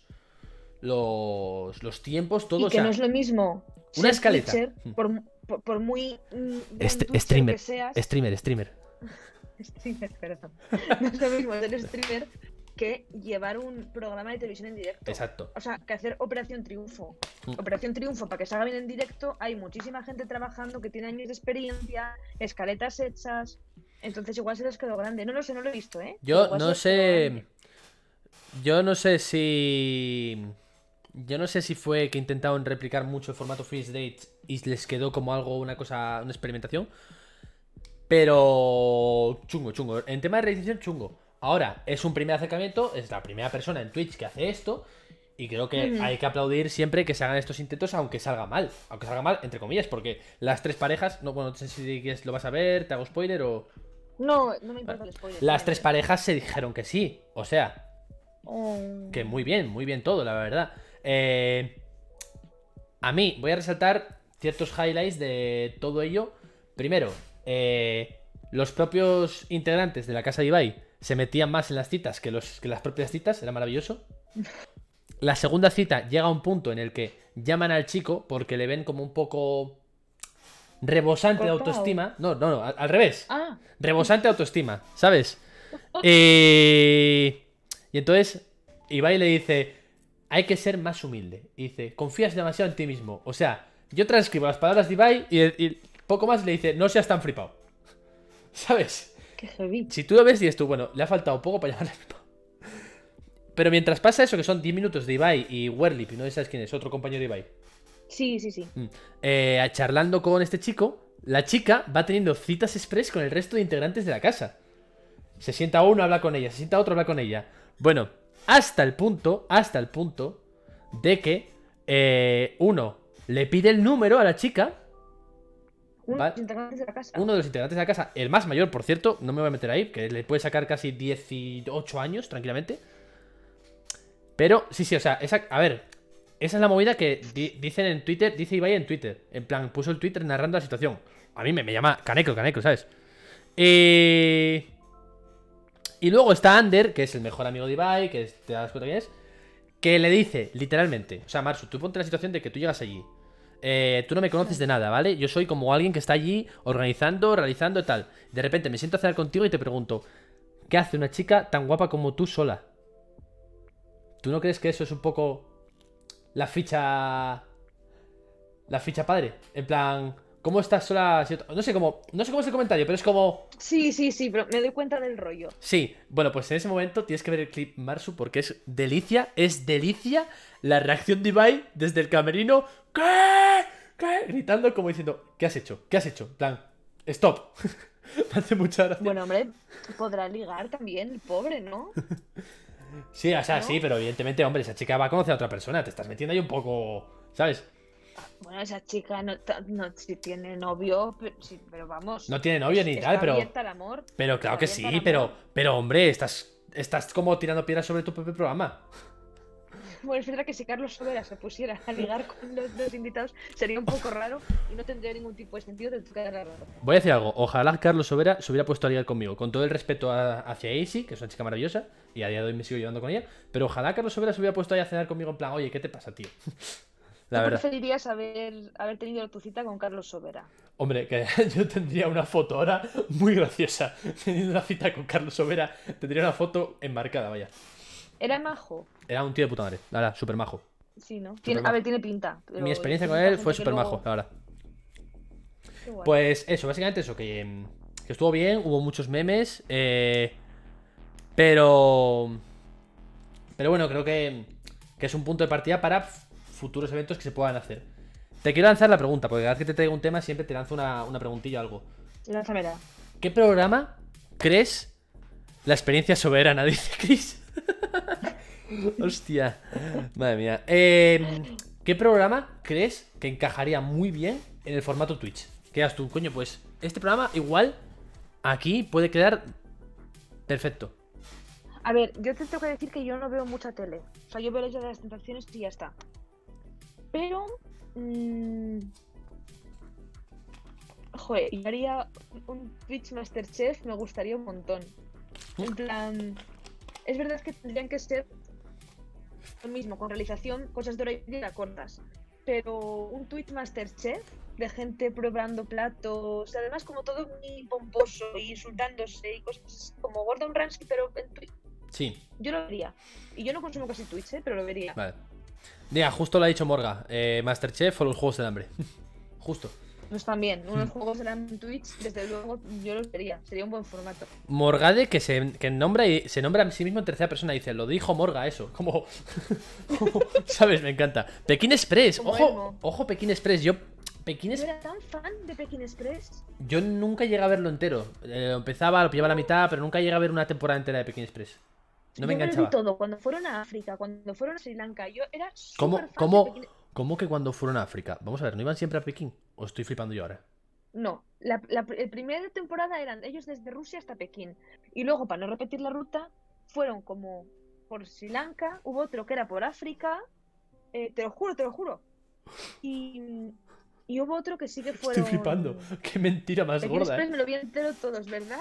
Mi sueño era Yo participar. Yo, yo soy igual. Yo, yo tenía unas ganas de. Porque yo era adolescente cuando lo echaban, tenía igual, pues Sí. eso, 15, 16. Cuando sea mayor voy a Pekín Express y luego van y lo cancelan. Como en Nestlé Jungli, ojalá que vuelva. Joder. Pues, eh... Joder, yo tengo que decir que, bueno, iba a decir Apolo, no sé yo participar, pero bueno, sí, hace, hace 10 años sí es cuando tal, sí, sí, sí. Sí, sí, podía participar perfectamente, ¿verdad? Pero, claro, diciendo tantas rutas eh, que China se quedó pequeña. Oye, pues yo lo tengo claro, tío. Yo creo que pesadilla en la cocina. Este de, o sea, chicote, con una cámara al hombro y con y, y un micro, cagándose en todo cuando ve la cocina sucia y enfocando y todo eso, pero en directo, yo creo que tiene que ser la hostia. O sea, para mí, yo creo que es el formato que Sí, mejor ¿no? encaja. Porque necesitas una persona, eh, yo, o sea, una persona y un realizador, ya está. No necesitas grandes cámaras, sino un tío con un micro de corbata y otro que vaya atrás con una cámara. Punto. Y que la Y cámara. un restaurante muy sucio. Claro, y vas por los restaurantes, ta, ta, ta, ta, firmas contratos mm, para poder grabar. Pero a mí me parece un formato que. O sea, algo que en formato express, ¿sabes? O Pero sea, estaría- piensa que pesadilla, pesadilla en la cocina, la gente se dejaba grabar porque luego les hacían una reforma de la hostia y les cambiaban todo el restaurante. A ver quién se va a dejar grabar a cambio de qué, qué le vas a dar. Un Claro. streamer que les va a dar. Subs. Chungo, chungo, la verdad. Chungo, o sea, Claro, la, oferta, nivel- la oferta es difícil. Eso habría que darle una vuelta. Pero es verdad que como formato encajaría súper bien. Porque, claro, no puedes entrar sin, a grabar sin permiso. O sea, está, es, No, claro, es está- ilegal. es, es ilegal, es ilegal, todo ilegal. Pues ah, muy bien. No sé si alguien además dicen, dicen por aquí el Malawi. Ay, Qué horror. A mí, a mí siempre he sido defensor, o sea, defensora del Malawi. Me dio mucha pena todo lo de Malawi porque y que todos mucho... yo tenía un hámster de mascota y no pasaba nada tampoco, ¿eh? Creo que aquello era mucho más grande que un hámster, ¿eh? también te digo. O sea, eso eran como. Por lo menos tres hámster. Como mínimo. Qué horror. De hecho, yo no sé si esta expresión. Claro, esto es un tema que. Yo no sé si esta expresión se utiliza fuera de Asturias. Pero aquello rozaba un aguarón. Aguarón, ¿sabes? No sé ni lo que es eso. Aguarón, es agua- pues, tiene que, pues tiene que ser de Asturias, pero aguarón es una rata muy grande. Un, un roedor muy grande. Un aguarón. Un- ¿Sabes lo que es un capibara? Sí. No son geles, son mi animal favorito después de las vacas peludas. Pero el capibara es como el amigo de todos los animales. ¿Has visto estas fotos? Es que está siempre con, con un pato, con un reptil. Con... Es la hostia, Se ¿eh? lleva bien con todos. Es como la versión animal del, del meme de San Valentín. Sí. Pues para mí me dan la misma vibra, ¿sabes? Los capibaras y el, y el meme de San Valentín para mí son un poco lo mismo. Y el otro día vi una foto de un capibara albino que era monísimo. Puedes, a ver, esto, esto evidentemente luego tiene formato podcast que lo subes tú, de hecho. O sea, quiero que expliques un poquito cómo es la forma de un capibara. ¿Cómo es la forma? Claro, porque esto lo va a oír, lo va a ir, lo va a oír alguien en Spotify, iBox o tal, y tendrá que saber cómo es un capibara. Pues un capibara es como si fuese un- una cobaya que pesa 60 kilos. Básicamente. 70 kilos pesa un capibara. Creo que pesan 60 o 70. Yo recuerdo que cuando lo miré pesaban algo más que yo. Y dije, joder, Me gusta. Ahora quiero tener. ah, No quiero tener un capibara. Bueno, sí, sí, quiero tener Yo un capibara. sí. Sí, ahora yo sí. sí querría tener Ah. un capibara. Ojalá ser un capibara, dicen por aquí, Sí, ¿verdad? Yo tal cual, ¿eh? tanto serlo como tener uno en mi vida. Que sí, que sí, que sí. O sea, No sé por, qué, muy. por qué- por qué te he dicho esto, Chucky? Pues porque hemos hablado de aguarón, rata grande, y has pensado en. Ah, ¿Sabes? claro, sí, sí, sí. claro. Bueno, pues oye, vamos. Me- ¿Qué me más? Nos hemos ido de First Dates a capibaras y ratas, me encanta. Eh, ¿cómo, ¿Qué es lo siguiente que me traes? ¿Qué me traes? Vale, a ver, el siguiente tema que me pareció muy importante que hablásemos aquí es el de la eh, chica Choni y Nazi. Habrás visto ese vídeo, ¿no? Sí, La Choni Nazi. hay que decir que Que me has yo pillado, aquí- me has pillado a pie cambiado cuando has dicho chica choni y de repente Inazi. Ese, ese último matiz, créeme que me ha servido para identificarla. Antes no lo había pillado, te lo juro. Para mí parece una Choni. Yo tengo aquí apuntado sobre ella que tiene 18 años. O sea, que es, un- es un bebé, Choni y Nazi. Hmm. Que esto fue en el homenaje de Madrid a la División Azul, que a mí me fascina. ¿Tú sabes lo que es la División Azul? Yo no lo sabía. Sí, es la, la- bueno, una Lo que sección, mandó Franco para es una ayudar sección del ejército que mandó Franco para ayudar a los nazis y no involucrarse en la guerra mundial. Es como a mí, que siga, que siga habiendo homenajes a la División Azul, que es gente que debió de morir hace 40 años, me, me fascina en general. Y. Sí, claro, porque no debe haber nadie a día de hoy que los conozca. O sea, que haya, que haya estado con ellos vivos, ¿no? Con la división, con los nazis, hombre, pues no, con. señor Igual alguien, su padre era de la División Azul y ese alguien igual ya tiene tataranietos. Puede ser, pero. No sé, no, No, sé, bueno. sé. A mí me hizo mucha gracia, sobre todo de la Choni Nazi esta, Sí. eh, que dijo en una entrevista que sus padres no le hablan porque sus padres no querían que fuera fascista Lo y que le tiraban los libros fascistas Hmm. pero que nadie la iba a callar. Yo, a ver, tengo varia- varios lados de esto. El primero, que inevitablemente me hace gracia. A pesar de que es un peligro Claro. y que, bueno, pienso, pienso que va, tiene que estar encarcelada. La idea de esta tía, que iba, yo creo que encocadísima, diciendo estas barbaridades, pues no me deja de, de parecer chistoso porque no, no me entra ni en la cabeza. Hmm. Y luego, por otra parte, me da tanto miedo, primero, que es un discurso que esté tan normalizado. Que haya gente en los periódicos eh, preguntándole cosas a esta ¿Para qué le preguntas nada a esta chica? Dijo que sabía que la iban a meter a la cárcel y que iba a aprovechar para escribir un libro sobre su ideología fascista. Hmm. A mí. Y, y nada, te quería preguntar qué opinas de esto, me supongo que... Eh, bueno, ¿qué mi opinas? opinión, mi opinión es que lejos de la comedia, que me pueda parecer las muecas, la- los bailes de mandíbula que pega esa señora mientras hace eso, lo cual no entiendo las coreografías que se pega ella, bueno, eso ya independientemente, ¿no? Bueno, porque no voy a criticar a nadie por llevar un puestazo de cualquier droga, lo cual dudo mucho, porque eh, los nazis son nazis, pero no los considero tan tontos como para sacar a una persona colocada a dar un discurso, ¿sabes? Pero bueno, eh, o sí, no lo sé, pero yo quiero pensar que no.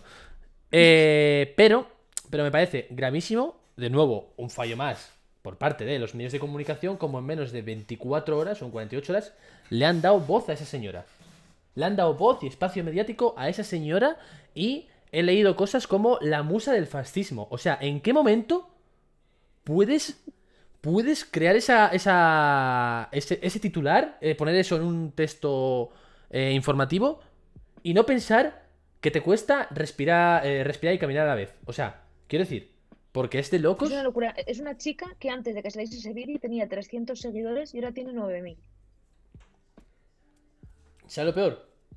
Bueno, lo peor no, porque aquí entra la. Vamos a decir, mi doble. Mi do- Nah, sí, sí, sí, no. Iba, iba a decir una. Iba a decir, porque ahora van a aparecer marcas. Ah, haznos una campaña, no sé cuánto y tal. No, hombre. Me he acordado del caso cabronazi con las galletas cuetra, pero he pensado, hombre, también hay marcas de fachas. Y no creo que les importe tanto. ¿Eh? El español ahí, por ejemplo, dándole ¿eh? unos politos a la chavala. Ojo, mm, ojo. Hay marcas que son bastante de derechas, pero marcas de nazis, es que lo que decía esta tía era muy heavy. Estaba diciendo que había que, que matar a los judíos. Es que no sé qué tipo de marca se querría. vi- Es que yo creo que ni los fachas. No lo sé, la verdad, no lo sé. La verdad es que a mí me parece de locos que se puedan celebrar esto, que sean manifestaciones legales, me parece de locos.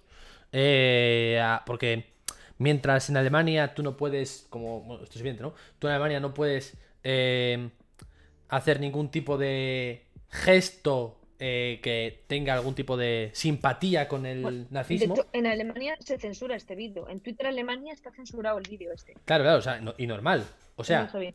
Es que es, que es, es un poco de, de locos. Eh, Bueno, recordamos la semana pasada que te nombré, o sea, te nombré, te traje aquí el tema de cómo habían echado a un señor de Gran Hermano eh, Portugal Portugal. por lo mismo, o sea, por hacer tal. Pero aquí en España no sé por qué, pues le damos ese espacio, le damos protagonista, entrevistas. jaja, le apodamos como musa del fascismo, que de verdad me sigue flipando que alguien haya sido capaz de escribir eso, ¿sabes? Y que lo peor es que a ella le gusta. O sea, si ella se define como fascista y demás, pues que te digan que eres musa del fascismo, pues ella se sentirá en una nube. Claro. Que los padres no, no le hablan, pero vamos, ¿qué más le da que no le hablen los padres si ella es una musa del fascismo? Ahí está, ahí está.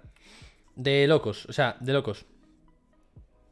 3.000 se- eh, seguirles. Dice Marsu que, que 9.000 tiene ahora mismo, o sea. Muy loco. Yo fue lo que leí, ¿eh? Vamos, tampoco la Sí, estoy sea, pero yo yo tampoco. muy loco, muy loco, la verdad. Y, y todo eso en un paradigma actual en el que. o sea, es que parece que hay actos que son. eh, no voy a entrar en ese tema por si lo traes luego, ¿sabes? Pero hay actos que son enaltecimiento al terrorismo, pero hay otros que son ejercicio de la libertad de expresión. Y es como. Sí. Uf, uf, me da, me da miedo, ¿eh? Me da miedo llegar a. O sea, me, me da que pensar a mí personalmente, traigo. Tío. A mí Ah. sobre todo me, me fastidia, en plan, no, no tenía ganas de meter este tema porque tampoco quería que esto fuese de repente eh, Hmm, al rojo vivo, claro. pero que se supone que estamos en el, lo que se llama el gobierno más progresista de la historia, ¿no? Gobierno más progresista de la historia, tal, no sé qué. Pues si con el gobierno más progresista de la historia lo que está pasando es esto, no quiero ni imaginar cómo estaríamos con un gobierno un poco más de, Sí, de centro, bueno, que para mí son de centro, pero bueno, eso es otro tema sí. pero con un gobierno más, más conservador. A mí me parece de locos. Yo estoy deseando irme, pues no sé muy bien a, a dónde, la verdad, porque yo creo que está todo el mundo bastante jodido. Eh, Portugal, está, están muy bien en Portugal, ¿no? Son como bastante, Sí, ¿no? Yo siempre leo cosas buenas de Portugal. La verdad es que Está sí. No sé. cerca. No, no sé qué, no sé qué tendrán, la verdad. O Andorra, por ejemplo. Igual Andorra. Andorra tiene un gobierno. Y podemos irnos ahí huyendo de fascismo. Escucha, los youtubers necesitarán servicios. Alguien tendrá que servirles un café o algo. Ahí puedo ir yo, a la cafetería de Andorra. Yo trabajo en una autoescuela y seguro que hay algún youtuber que no sabe conducir y necesita Y, con- y tendrá un Lamborghini. Tendrá Lamborghini, pero no carne. Así que perfecto, sí, sí. Perfecto. Pues Perfecto. si Eh, esto se pone chungo, podemos irnos a Andorra.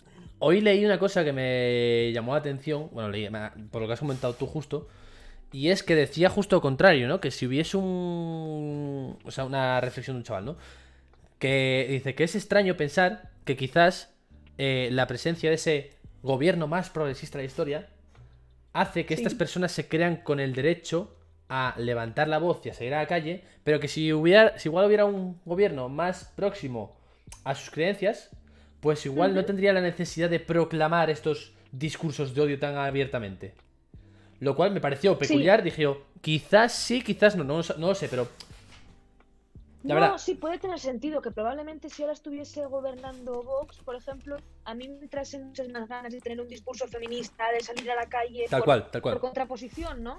Entonces puedo entender que también pase a, a la gente pues, a- a- de, muy de derechas, ¿no? Que como tenemos un gobierno eh, comunista bolivariano, Hmm. pues que ellos sientan esta necesidad de salir a la calle a decir que son fascistas y que, oye, que también existen y que el fascismo está muy bien. Hay.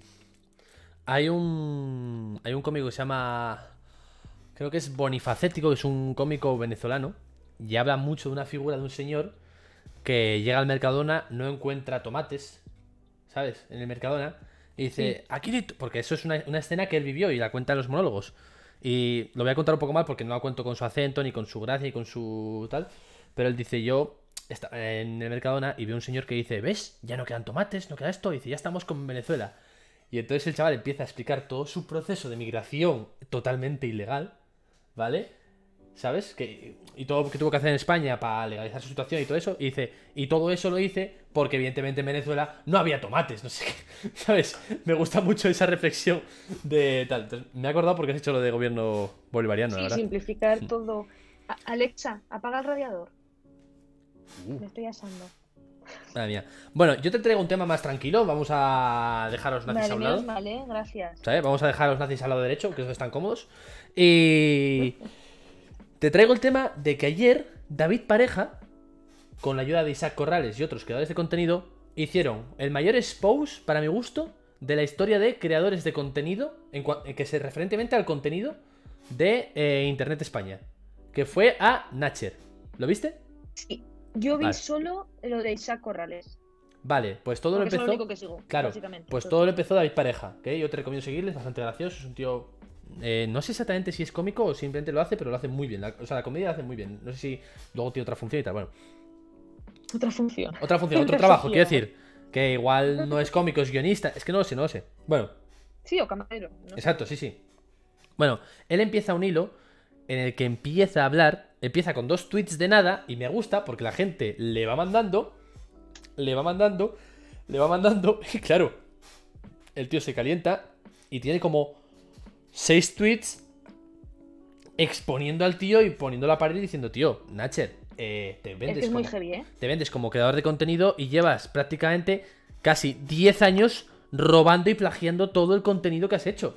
O sea, todas... De contenido. Exacto, exacto. Todas tus ideas, o sea, y le ponen ejemplos de que, bueno, dice, vamos a ver sus vídeos de hace no sé cuántos años, es de 6 años, 7 años, 5 años, y ninguno, o sea, no coincide ninguno que sea suyo. Siempre encuentran el...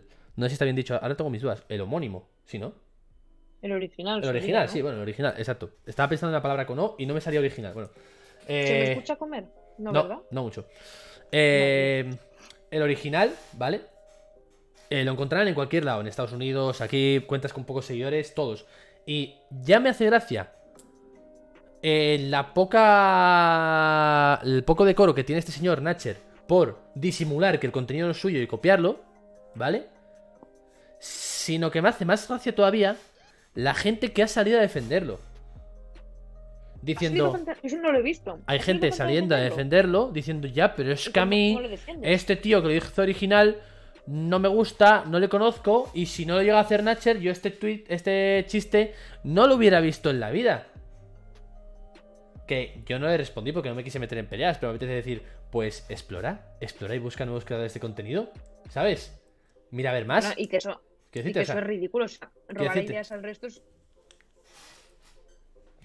Y luego estaba. No, Es, es- es ridículo. Y luego estaba la otra parte de la moneda, que era, bueno, la otra parte, otra gente defendiéndole, diciendo, ya, pero es que todo el mundo se copia. Y dice, así que mejor que lo haga él antes que otros. Y yo, es tontería. O sea, eso es como decir que todo el mundo se apuñala y mejor apuñalo yo antes de que me apuñalen. No, o sea, no, no. Es que es mentira. O sea, no todo el mundo se copia. Muchísimos creadores de contenido con muchísimo talento, con ideas súper originales. da igual. Y, y me parece que son. Es este discurso de vamos a generalizar. Y total, como todos los políticos roban, o total, Claro. como, no, tío, o sea, en todos los sectores hay gente que tiene que hacer cosas bien. Y yo, tiene que ser muy frustrante. Y a mí nunca me ha pasado, obviamente, porque yo Mm. no, no soy creadora de contenido. Pero yo, pues el único TikTok que hice, ¿tú viste mi TikTok del Animal Crossing? Pues igual sí. No sé, lo hiciste en cuarentena, fijo. Yo hice hace unos meses un TikTok del Animal Crossing que se me viralizó. Y, y fue divertido. Y obviamente, pues nadie, pues, si alguien me lo copió, no lo vi. Pero a mí me generaría muchísima rabia. Bueno, iría a su casa a apuñalarle en persona. Si de repente veo, porque además este chico, yo por lo- que vi, los copia tal cual. Tal No cual, sí, sí. Ni que, o sea, copia las frases, todo. Incluso la tipografía del texto, que me parece de locos. le apuñalaría en el bazo. Veo que hace mi, mi TikTok y obviamente tiene mucha más repercusión y le apuñalo en el bazo. Hmm. No sé Porque dónde está el bazo ahora mismo. por ahí está. Por Eh, ahí está, ¿no? Eh, la movida. Ha salido mucha gente y ha habido un chico que ha puesto un ejemplo que a mí me ha, me ha dicho, hostia, no me había dado, o sí me había dado cuenta y por eso era uno de los creadores de contenido que no me gustaba seguir mucho porque creía que hacía los mismos chistes o de la misma temática durante mucho tiempo. Pero es, dice normalmente, y este chico es guionista de, ¿qué programa? Bueno, guionista de algún programa de Movistar, no sé cuál. Y dice, normalmente dice, analizando los, gran, los grandes creadores de contenido, eh, de memes, de Vine y todo eso, han ido evolucionando y han ido creando sus chistes y sus vídeos, su contenido, en función de su desarrollo personal. Es decir, por ejemplo, Darío MH hacía Vines de un tipo, empezó a crecer, empezó a tener una trayectoria profesional, empezó a hacer Vines de ese tipo, ahora es padre de creo que va a ser su segundo hijo, ha hecho dos hijos, ¿no? O sea, su segundo hijo. Va a hacer, segundo, y dice, y dice, y se nota cómo va teniendo ya un tipo de humor, un tipo de comedia que le corresponde a su desarrollo personal. Y dice, pero es que Ujú. Natcher lleva 10 años haciendo chistes del instituto. Y es como, hostia, es verdad. Y chistes de profe, profe, los deberes. O sea, Yo creo que es verdad que ese chico, o sea, yo lo he conocido hace a Natchet, sí. No sabía ni cómo se llamaba, vamos, le pongo cara. Le he conocido hace muy poco por TikTok. O sea, esto que me dices de que lleva 10 años, yo jamás lo había visto. Lleva, ¿Dónde lleva 10 años? ¿En, en Pues era, eh, era de los, de los... Bueno, en Instagram, ahora mismo tiene 3 millones en Instagram, ¿no? O... ¿Qué dices? Sí, sí, tiene muchísimos. Es que de ahí empezó la cosa. Que él empezó a decir. O sea, igual me equivoco. Voy a buscar los seguidores de Instagram de este tío, ¿eh? Pero yo. Ayer lo puso Isaac Corrales, la verdad. Eh, yo creo que llegaba a los 3 millones de seguidores en Instagram. Y 3 millones de seguidores a base de copiar ideas. Entonces, claro, ahí fue donde se estalló todo. Porque él se, se postuló como. 3 millones, no sé cuánto tal. Eh, ¿Cómo que es? Natcher, Natcher, Natcher. No lo sé. Aquí está. Natcher. Nat. Natcher. Ah, no, no, no, no tres. Un millón eh, doscientos. O sea, un millón doscientos, no, un millón dos mil, perdón. Bueno, siguen siendo muchísimos. Siguen siendo muchísimos. O sea, ha llegado a un millón. Yo, yo no sé por qué he pensado tres, pero bueno. Ha llegado a un millón eh, solo robando ideas de otras personas. Entonces es como. Eh. Tío, es, es gravísimo en realidad. Me pregunta muy interesante. ¿Pero él se lucra con TikTok, rollo gana dinero copiando? Claro que sí. O sea, evidentemente TikTok eh, es de las plataformas que penalizan. eh, pero no penalizan. No suelen penalizar por copyright, la verdad. Eh, suelen penalizar por temas pues de incitación al odio, de tal. Eh, pero por ejemplo, de- por copyright no suelen penalizar. Entonces, que este tío coja la canción que ha utilizado un tío en el momento que ha utilizado la misma escena, todo, y se grabe y la replique igual. eh, a él le, le genera ingresos que igual a otra persona no. Porque igual una persona con 400 seguidores no puede generar, no tiene derecho a, a cobrar en TikTok. Pero una. Porque que además. incluso- Sí, dime. Más allá de lo que cobra en TikTok, Sí, el, lo que puede hacer de campañas de publicidad, por ejemplo, claro. de colaboraciones, con aunque no sea solamente lo que cobra en TikTok, porque igualmente TikTok cobra una mierda, pero que todo ese posicionamiento que tiene gracias a copiar, posiblemente le haya abierto un montón de puertas y le hayan invitado a sitios y le hayan hablado marcas para colaborar. Claro. Entonces, no es justo. Hmm. Em, y bueno, dentro del hilo de David Pareja había gente que le había enviado como él había dado, que esto ya me parece de locos, una charla de creatividad y contenido para internet. O sea, Qué heavy. esto es esto es el Paco Sanz de los memes. Espero que su charla fuera copia a gente que es mejor Sí. que tú. Y ya está. Creo, o sea, quiero decir, para mí es el Paco Sanz de los memes. Paco Sanz cuando crean, lo hablamos la semana pasada, ¿no? Cuando crean una cuenta estafa de su propia estafa y lo condena diciendo, por favor, esto es muy serio, no se juega con ello. Pues a mí Natcher me parece el Paco Sanz del contenido de internet, sinceramente. Me parece un tío que Es la misma vibra. la misma vibra, o sea, me aprovecho y encima voy de cuidado. ¿Sabes? Cuando no he tenido ni una sola idea original. Mm, yo, sinceramente, eh, no tenía esta percepción de que él copiase tanto. Sabía que copiaba porque he visto a otros. que- o sea, incluso Hansa, Hansa Saidi también copia muchos memes, pero luego hace otros suyos. ¿Sabes? Entonces siempre yo me quedo con la copla de, bueno, esta gente copiará algunos y hará otros. Pero no, no, este tío parece que no ha hecho ni uno propio. O sea, que no ha tenido ni una sola idea, idea original en los últimos 10 años. Entonces, bueno, pues está, está bien que se exponga, ¿no? Si no tienes ninguna idea, no hagas. O sea, o si tienes solamente una idea buena, pues haz Explota. un, un buen meme y ya está. O sea, no hace falta. Eso, pues, por ejemplo, el, el tío que tuvo una buena idea fue el de la. El de la canción No me va a salir. El tío que hace sin el pecho. Sí, sí, el que está cortando leña. El que está cortando. Ese tiene. Ese meme, punto. Es buenísimo. Pero ese tío, si tú te metes en su canal de YouTube, yo lo hice en su día, pues tiene vídeos de covers y ese vídeo. No se subió al carro y dijo, vale, ahora que soy famoso por esto, empezaré a copiarme. No, tuvo una buena idea, la hizo, todos le aplaudimos. Muy bien, buen vídeo. Cada vez que lo veo, me despollo. Sí, sí. Ya está. Sigue con tu vida. Pues este chico igual, Natchet, o como se llame, hace 10 años tuvo él una idea buena, Sí, se viralizó un poco y dijo, hostia, toca mantener el carro claro. pero no tengo más ideas buenas. Ah, pero hay mucha gente que tiene muchas ideas. Hmm. Amigo, qué vergüenza. Yo me, es que se me caería la cara de vergüenza si fuera él, ¿eh? Hmm. La verdad es que. mm, Bueno, ha convertido esto en su modelo de vida y su modelo de negocio. En plan, copiar, copiar y copiar. Y bueno, simplemente eso. Desde aquí resaltar lo que me gustaría, pues. Que no quedase. Que no quedase eso. Me pareció interesante como David Pareja. Que ni le va ni le viene. Dice, oye, tío, que sepáis que este pavo lleva robando las ideas toda su vida. Se mete en esa. Vamos a decir trifulca. Porque el tweet se viralizó un poquito. Y. Eh. Y luego otros creadores de contenido le apoyan a muerte diciendo correcto, correcto, correcto. ¿Sabes? Pero no, no pocos, bastantes, ¿eh? Bastantes, que yo flipé. Pues me parece resaltable, ¿no? Como Eh, la Para mí cultura... la pena de sí. esto... Sí, la pena de esto es que pues pasa como con lo que comentamos desde Taylor Swift. Que va a haber mucha gente que se la sude, que copie o no. O- Igual que va a haber gente que se la sude el tema este de las grabaciones o no. Que simplemente les gusta el contenido.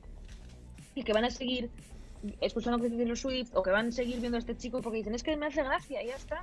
Claro. Es que me la suda que copie, es que a mí me hace gracia. Como ya, bueno, chico, pero es que a que si te copiara tu trabajo no te haría gracia. Claro. gracia porque copia a otros. O sea, esa persona que, por ejemplo, vamos a poner que es...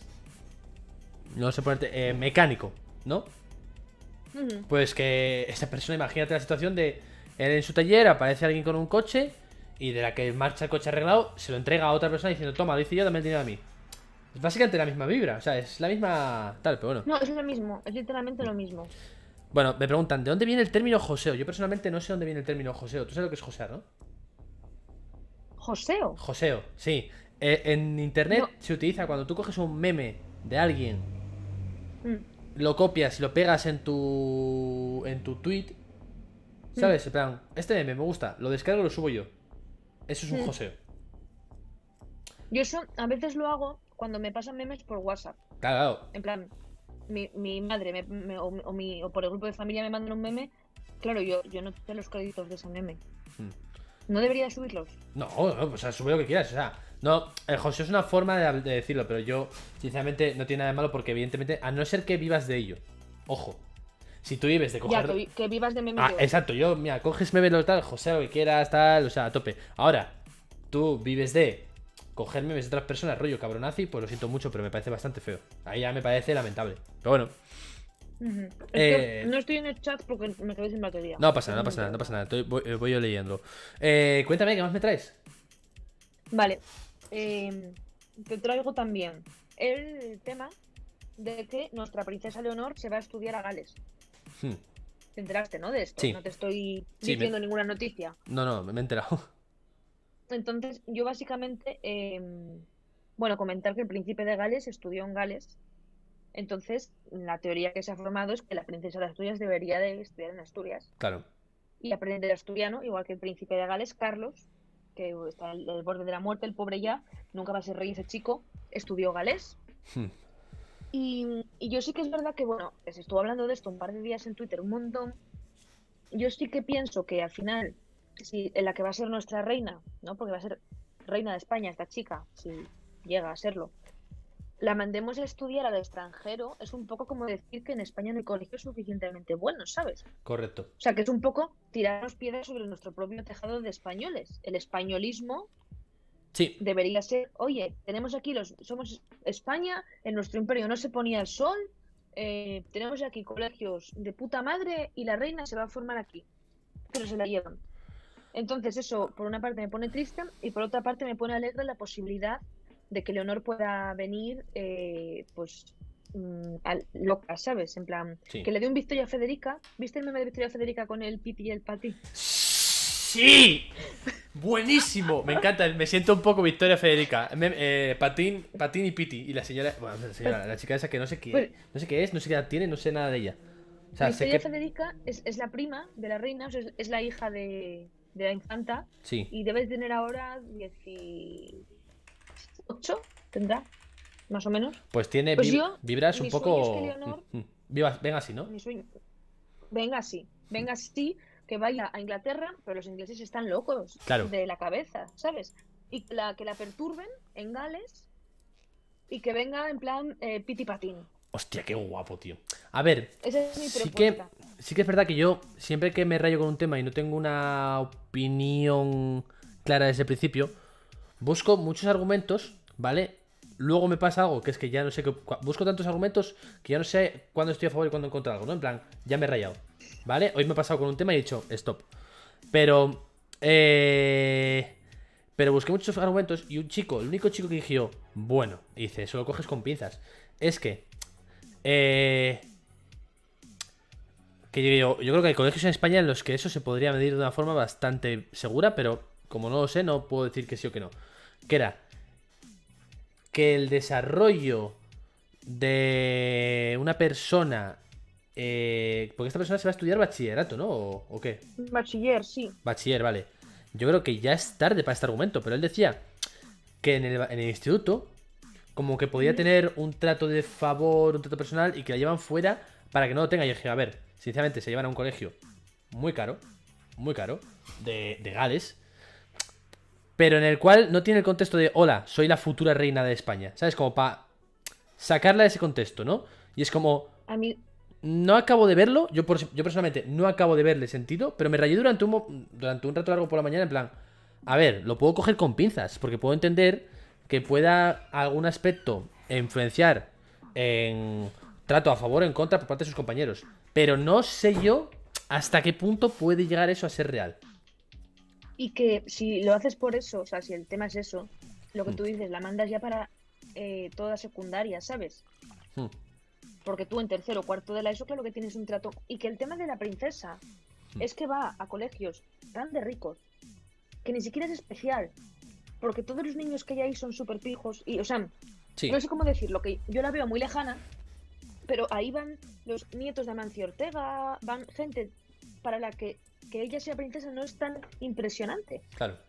De hecho, nuestro rey, Felipe, cuando salía de fiesta por la Yugoslava y todo eso, tenía su grupo de amigos fijos, amigos de gente con dinero, y estaba integrado y nadie era como, oh, el rey de España, tal, no sé qué. No, pues eh, al final, tío, si eres un veintañero, eres un veintañero, ya está. Mira a, a- a Victoria Federica. Hmm. Entonces, no sé, yo sea, puedo entender que si quieren que gobierne, o sea, que no gobierna, pero que represente a España, que quieran que sea como lo más preparada posible y que, bueno, pues que es una experiencia que pues a ella le va a servir mucho a nivel personal y que va a aprender inglés, bueno, que ya sabrá inglés, japonés, portugués y todo esta chica. Hmm. Pero, no sé, sí que pienso que era un momento, no sé si viste que el Ayuntamiento de Móstoles, ¿lo viste el Ayuntamiento de Móstoles? No, no lo vi. La- lanzó como una firma y, no, Ayuntamiento no, perdón, perdón, Podemos Móstoles, el partido político Podemos Vale, Móstoles, vale, vale. lanzó una firma para que la princesa fuese a estudiar al Instituto Público de Móstoles. Justamente. Me ha atragantado solo. O sea, me ha encantado. Me ha gustado. Me ha gustado, a mí me gusta. Yo yo no digo que la princesa tenga que ir al eh, IES número 5 de Avilés, Exacto. ¿eh? porque en- entiendo que pues es, que necesita la mejor formación del mundo porque se supone que nos va a representar. Y además tiene que ir al ejército y saber pilotar avión. Vale, bien. Pero entre el instituto número 5 de Avilés y llevarla a un colegio de Gales, ¿por qué te la llevas a Gales? Sí, ¿eh?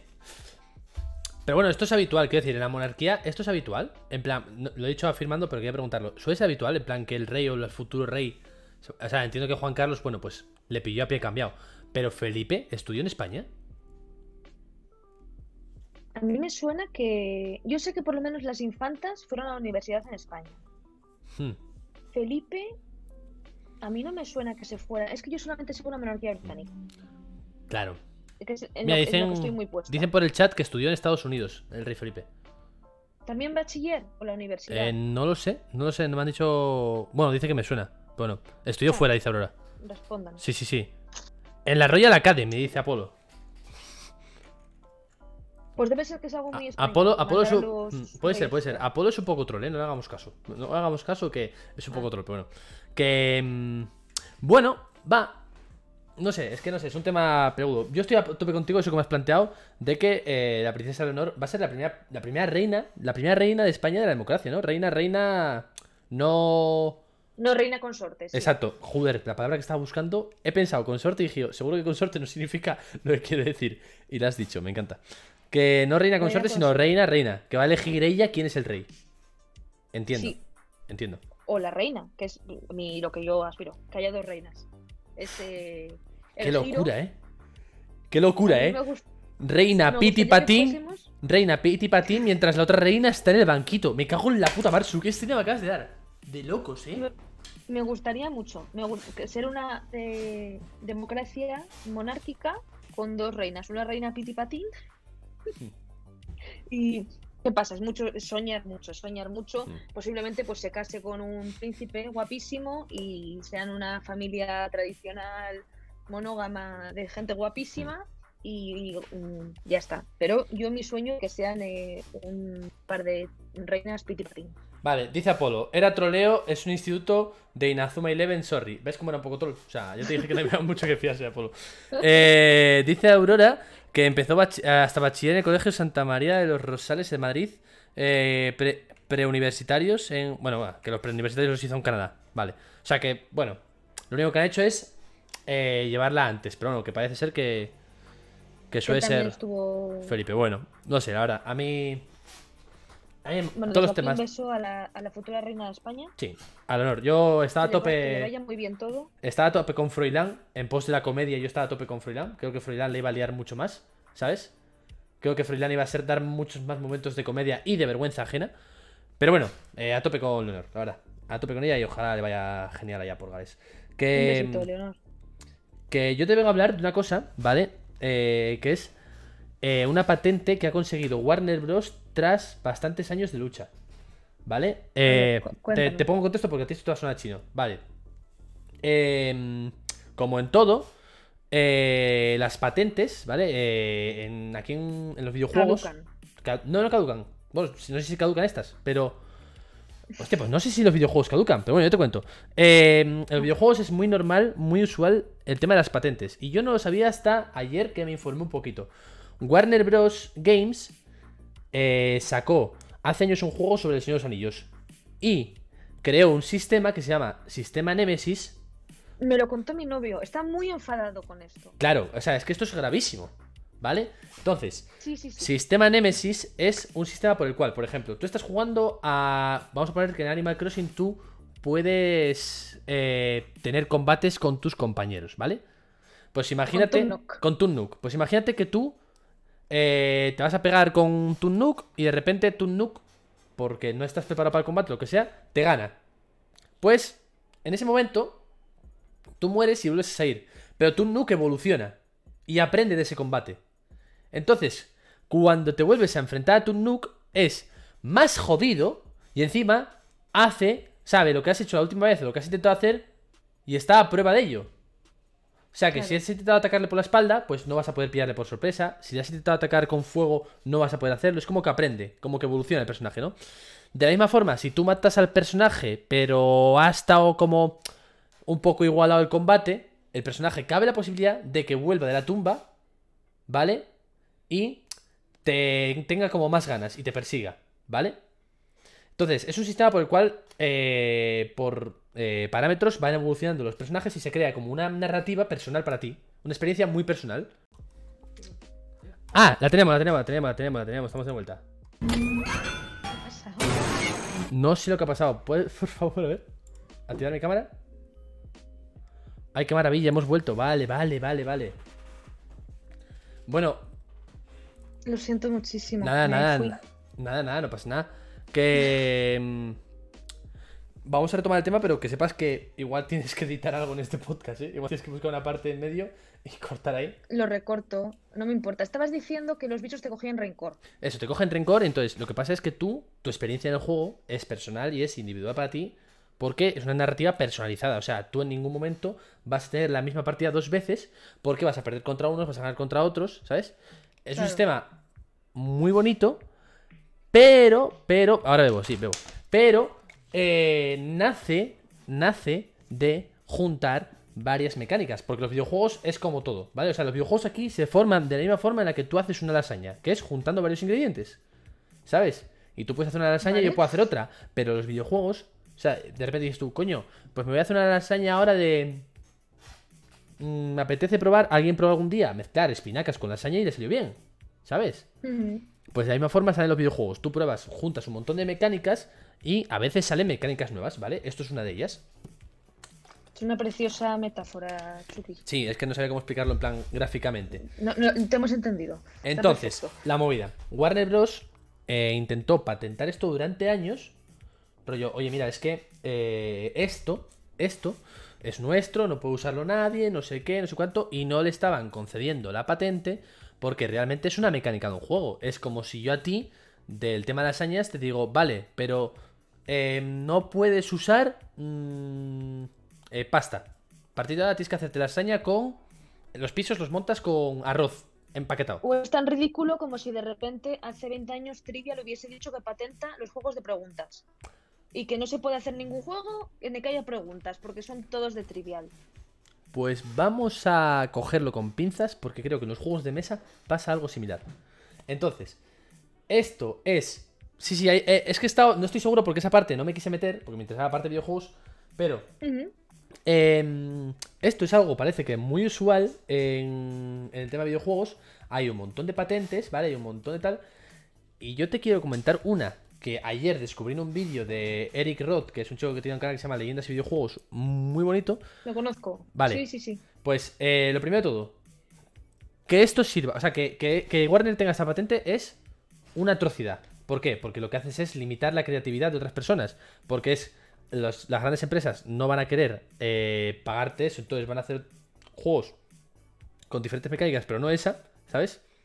Mm. Y las pequeñas empresas no van a poder asumir el coste. ¿Sabes? O sea, es, es, limitar la producción de videojuegos. Entonces, que eso es, eso es nefasto. Eso es nefasto porque al final los que perdemos somos las personas que nos aficionamos a esto.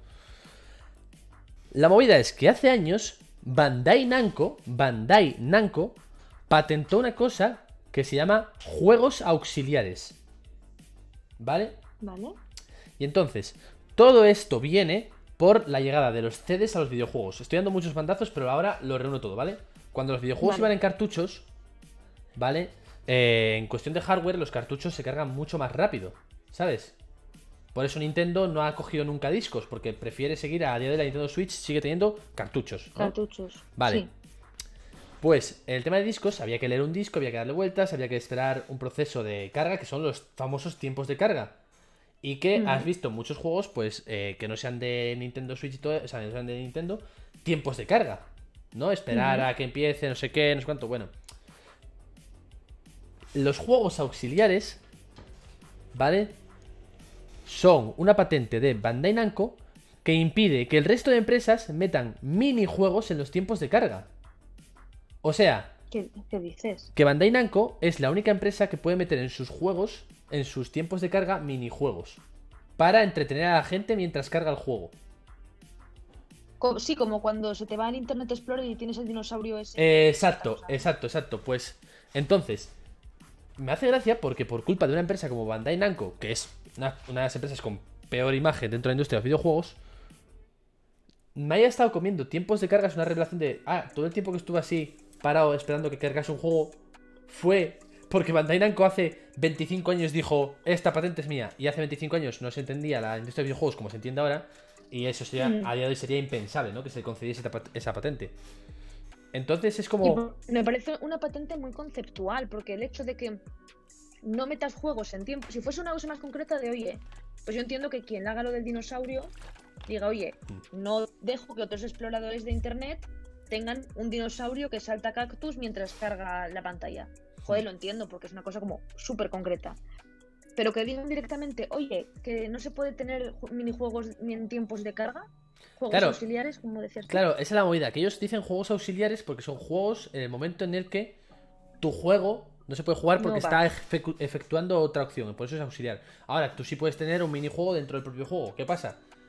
Que en ese momento la acción de la- del jugador decide, oye, pues prefiero jugar a esto o prefiero invertir tiempo de este juego que tengo en, en este minijuego. No, no, no sí, es... que no es durante. Exacto. Entonces a mí me parece pues un poco de...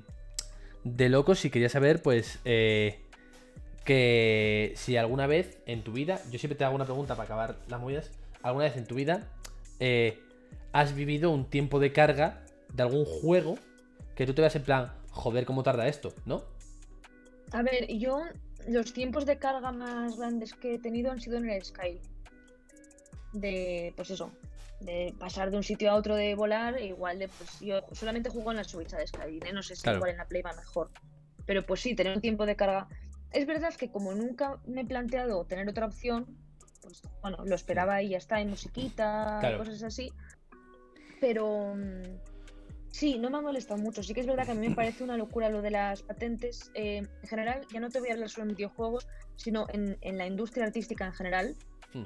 eh, hacer patentes es como si yo en una canción uso una secuencia de notas y la patento y digo que esa secuencia es mía.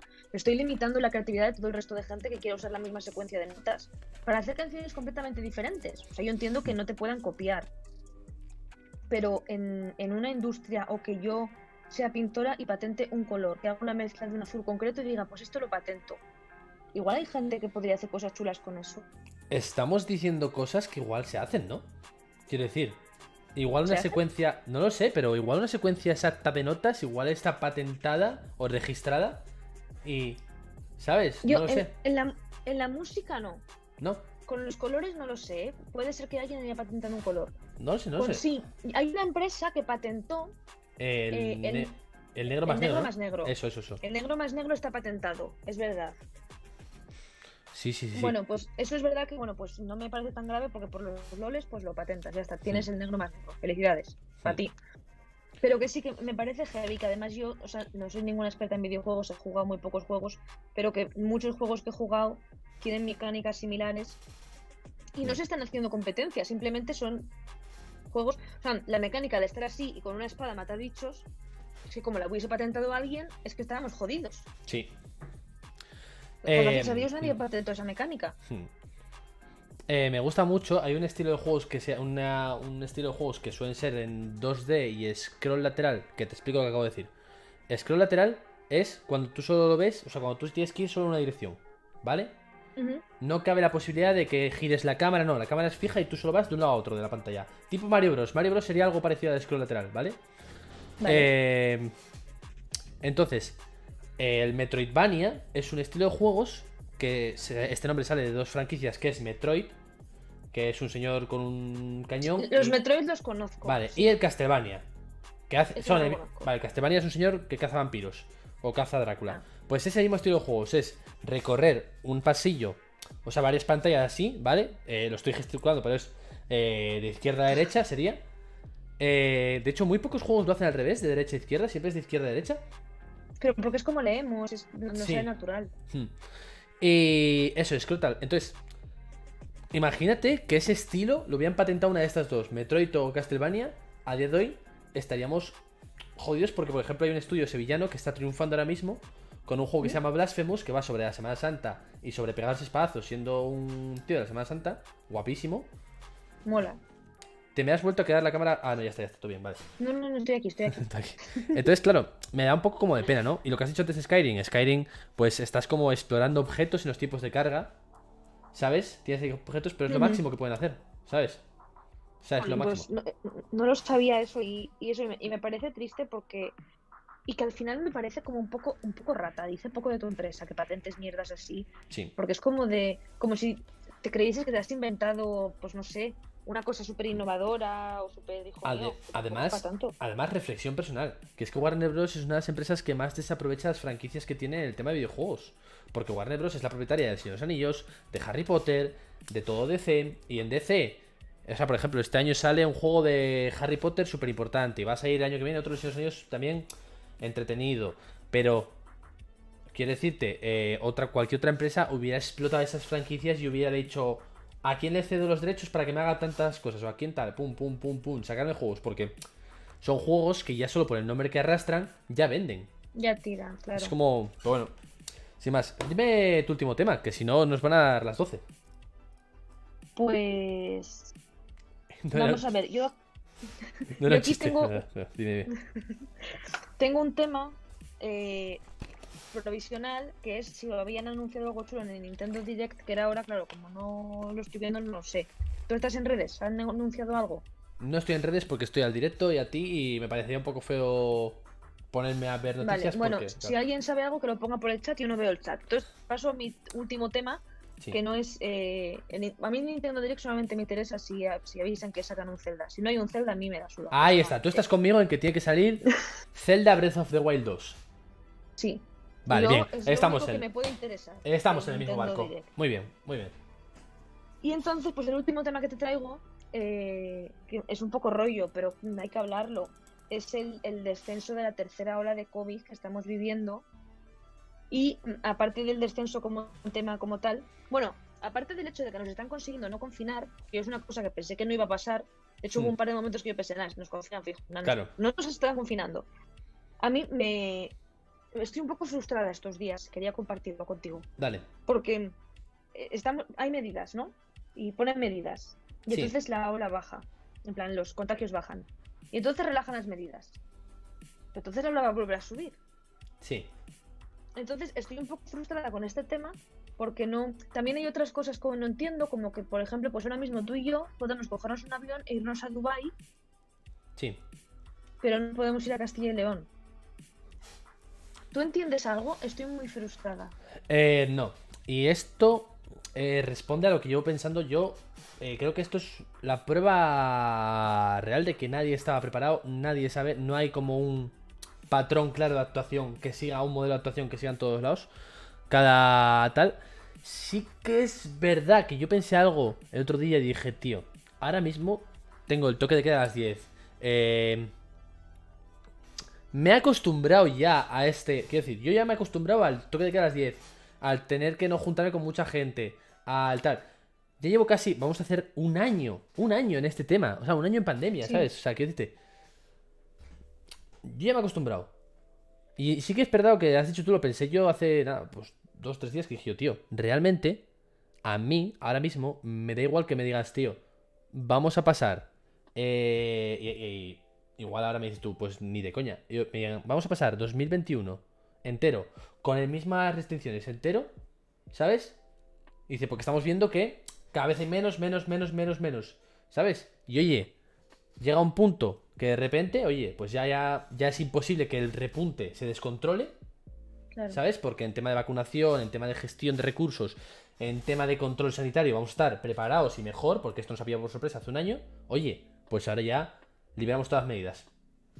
¿Qué Yo- pasa? Que ahí entran, pues, Los locales de, de ocio nocturno, qué bueno. Eh, bueno, X. X, pero. Sí, hostelería, todo. Yo sí que soy partidaria, es lo que tú dices. Yo prefiero una medida, una medida más restrictiva, pero continua, Sí. que no estar cada semana pendiente de a ver qué medidas hay esta semana, a ver qué cambios hay. Ahora puedo entrar en esta zona, ahora que hora es el toque de queda, porque me parece que a nivel psicológico es como un, un pesar constante, una ansiedad constante. Entonces, sí, yo preferiría lo que tú dices, que nos dijeran, oye, Hmm. hasta septiembre toca de queda a las 10, ¿vale, chavales? Os Hay- acostumbráis, Hay una noticia que a mí personalmente me ha molestado un poquito, pero a mí ni me va ni me viene, pero me ha molestado un poquito, que es la de, eh, a ver si lo, si lo recuerdo bien, creo que es la del gobierno de Andalucía con el plan de vacunación para salvar el verano. Solo he visto el No, titular, igual es eh, un clickbait de manual y me lo estoy comiendo, ¿vale? Pero eh, lo voy a buscar para ver si tal. Pero a mí me molesta un poco que alguien de repente tenga como prioridad y como plan de vacunación salvar el verano. O sea, es como, tío, A ver, quizá... a mí, yo no- lo sí. puedo entender porque es que al final nosotros somos un país que somos pura hostelería y ocio y que mm, muchísima gente en este país vive del verano. Hmm. Pero claro, es que an- estaban muriendo 500 personas cada día. Entonces, eh, Claro, es, es ese punto de plan, tío. Sinceramente, el plan de salvar el verano, creo que no hay que salvar el verano, que igual tienes que salvar a la gente que se estaba muriendo día a día. plan salvar a mi abuelo. Igual, mejor. Tal cual, tal cual, o sea. salvar el verano. Tal cual, o sea, es que, bueno, es que claro, con las revueltas de, de Cataluña, pues está la, Ah, las webs de medios de comunicación a tope, pero es que quería ver uno. Ah, no lo encuentro. Bueno, eso, que era eso como... Eh, no, no, aquí no. Bueno, no encuentro la noticia, pero si no os la pasaría ahora mismo. Pero era eso, como el titular era Plan salvar el verano. Y yo, hostia, es que creo que no hemos entendido nada todavía, ¿eh? Es que me parece increíble que todavía tengáis el verano como una prioridad, porque yo a mí, sinceramente, quítame el verano. Quítame el verano, pero erradica esto ya, por favor. O sea, me da igual no, pasarme otro año jodido, pero que se acabe de una puta vez. Y yo hubiese preferido, eh, te digo, por ejemplo en septiembre, cuando se volvió a poner todo un poco, porque verano lo pasamos bastante bien, cuando se volvió a poner todo como jodido, Sí. prefiero un mes encerrada en mi casa sin salir que estos cinco meses como agonizantes de medida para arriba, medida para abajo, mm, cerrar localidades, cerrar barrios.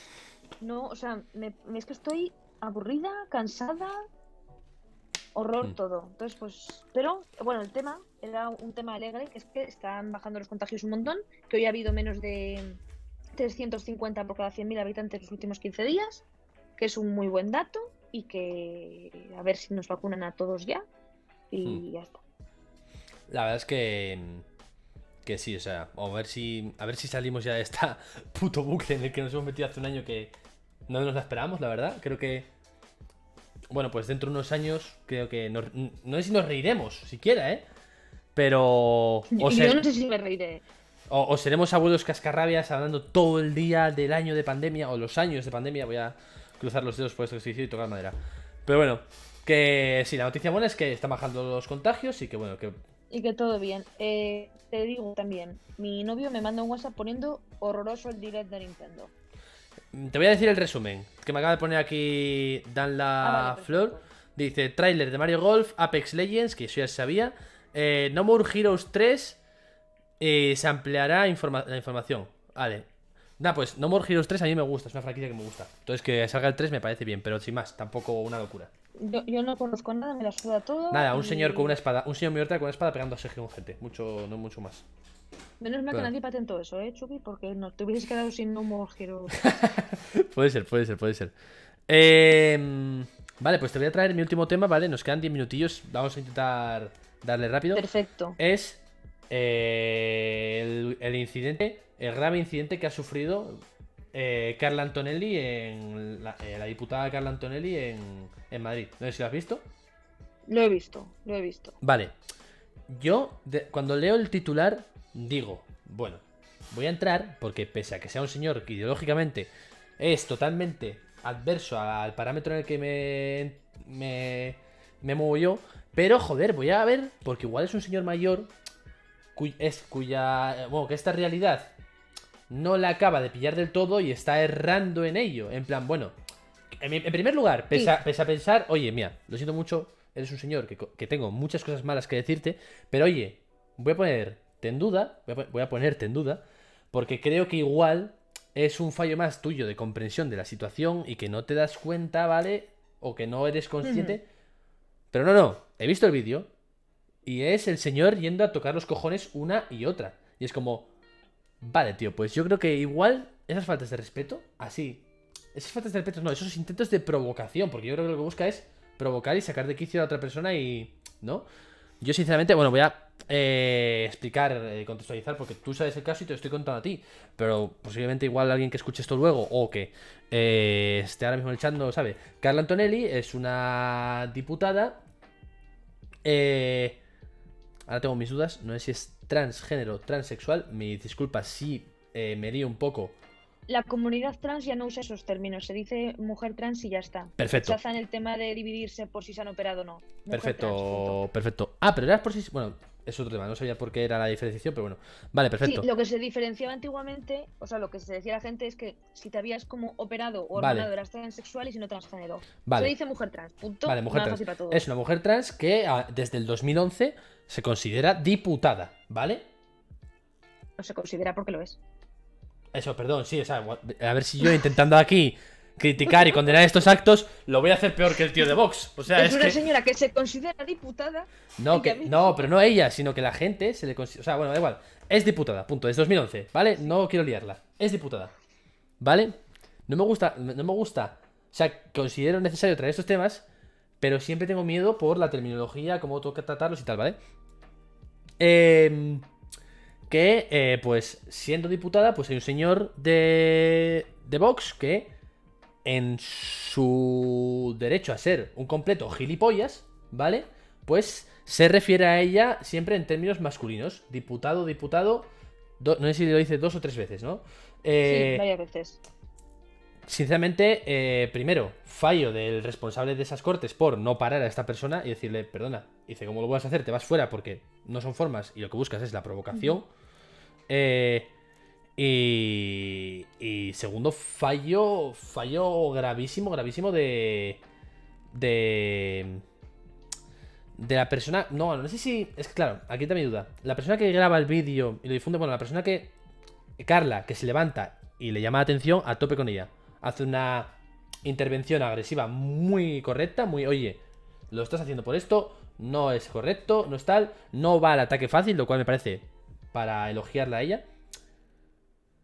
Pero eh, creo que también a ese señor se lo había que frenar de antes. O sea, quiero decir, no puedes, no puedes llegar al escenario de saber que ese señor va a poder repetir eso. O sea, creo que en el primer intento tienes que hacer pum, fuera. O sea, no, no, no hagas eso. Sí, en el, o sea, yo el, punto que, veo en este tipo de cosas es que como en, en, este, en estos actos o en el Congreso, sitios así, están tan acostumbrados a insultarse, les cuesta mucho ver dónde eh, termina el insulto y dónde empieza el delito de odio. Porque la transfobia es delito de odio. Hmm. Porque estás negando a alguien su identidad.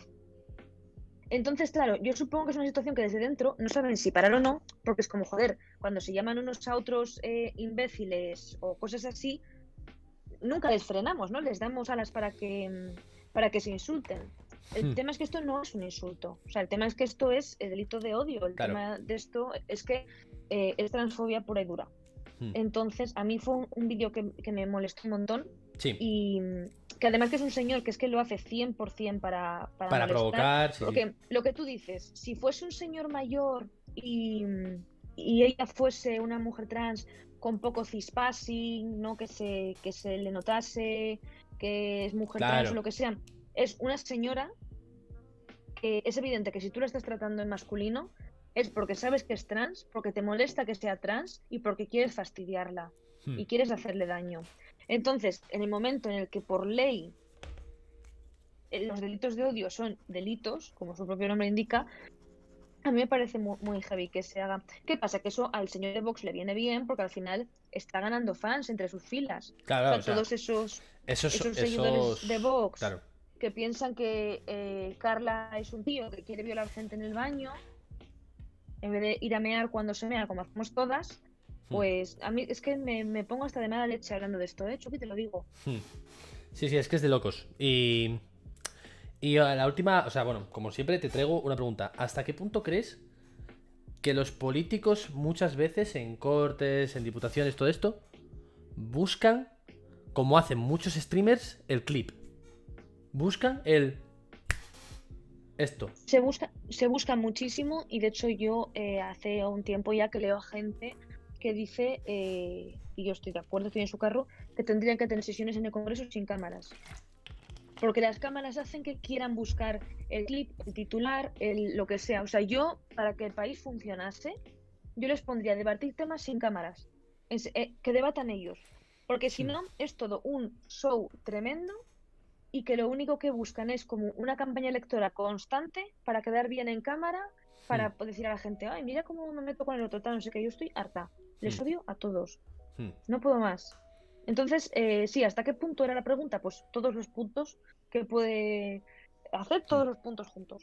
Mira, un punto que resaltan aquí que a mí me molestó muchísimo es Rufián con la impresora. En plan, tío, mm, no te estás. ¿No te acuerdas cuando Rufián llevó una impresora al Congreso y fue a, a hacer su alegato, su, su ponencia con la impresora debajo del brazo?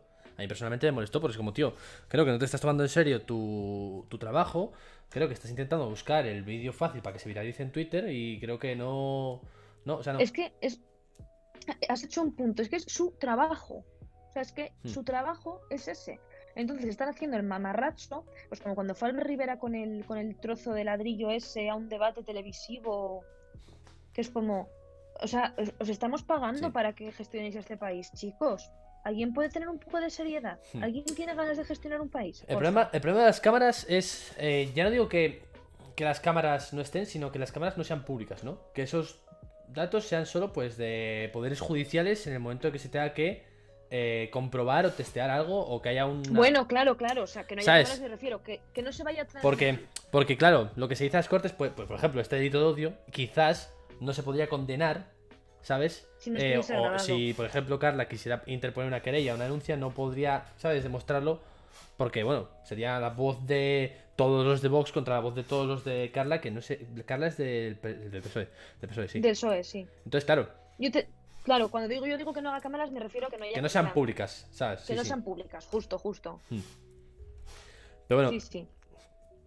Pero bueno, la verdad, tú sabes que nosotros, eh, bueno, cualquier ciudadano puede ir a ver un pleno, ¿no? O sea, ahora no por la pandemia. Pero Por yo, el COVID. pero yo no me enteré hasta, hasta llegar a Sevilla y en primero de carrera me dijeron, en una asignatura que era de Derecho, me dijeron, ¿cuánta gente va a ver los plenos? Yo, ¿cómo que va a ver los plenos?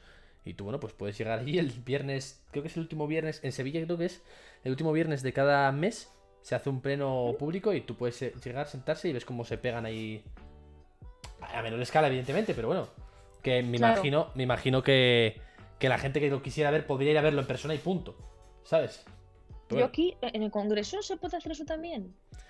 Eh, se puede hacer, en Asturias también se puede hacer. En Asturias se puede hacer, pero en Asturias creo que es si te invita a, una, a la Cámara uno de los grupos parlamentarios.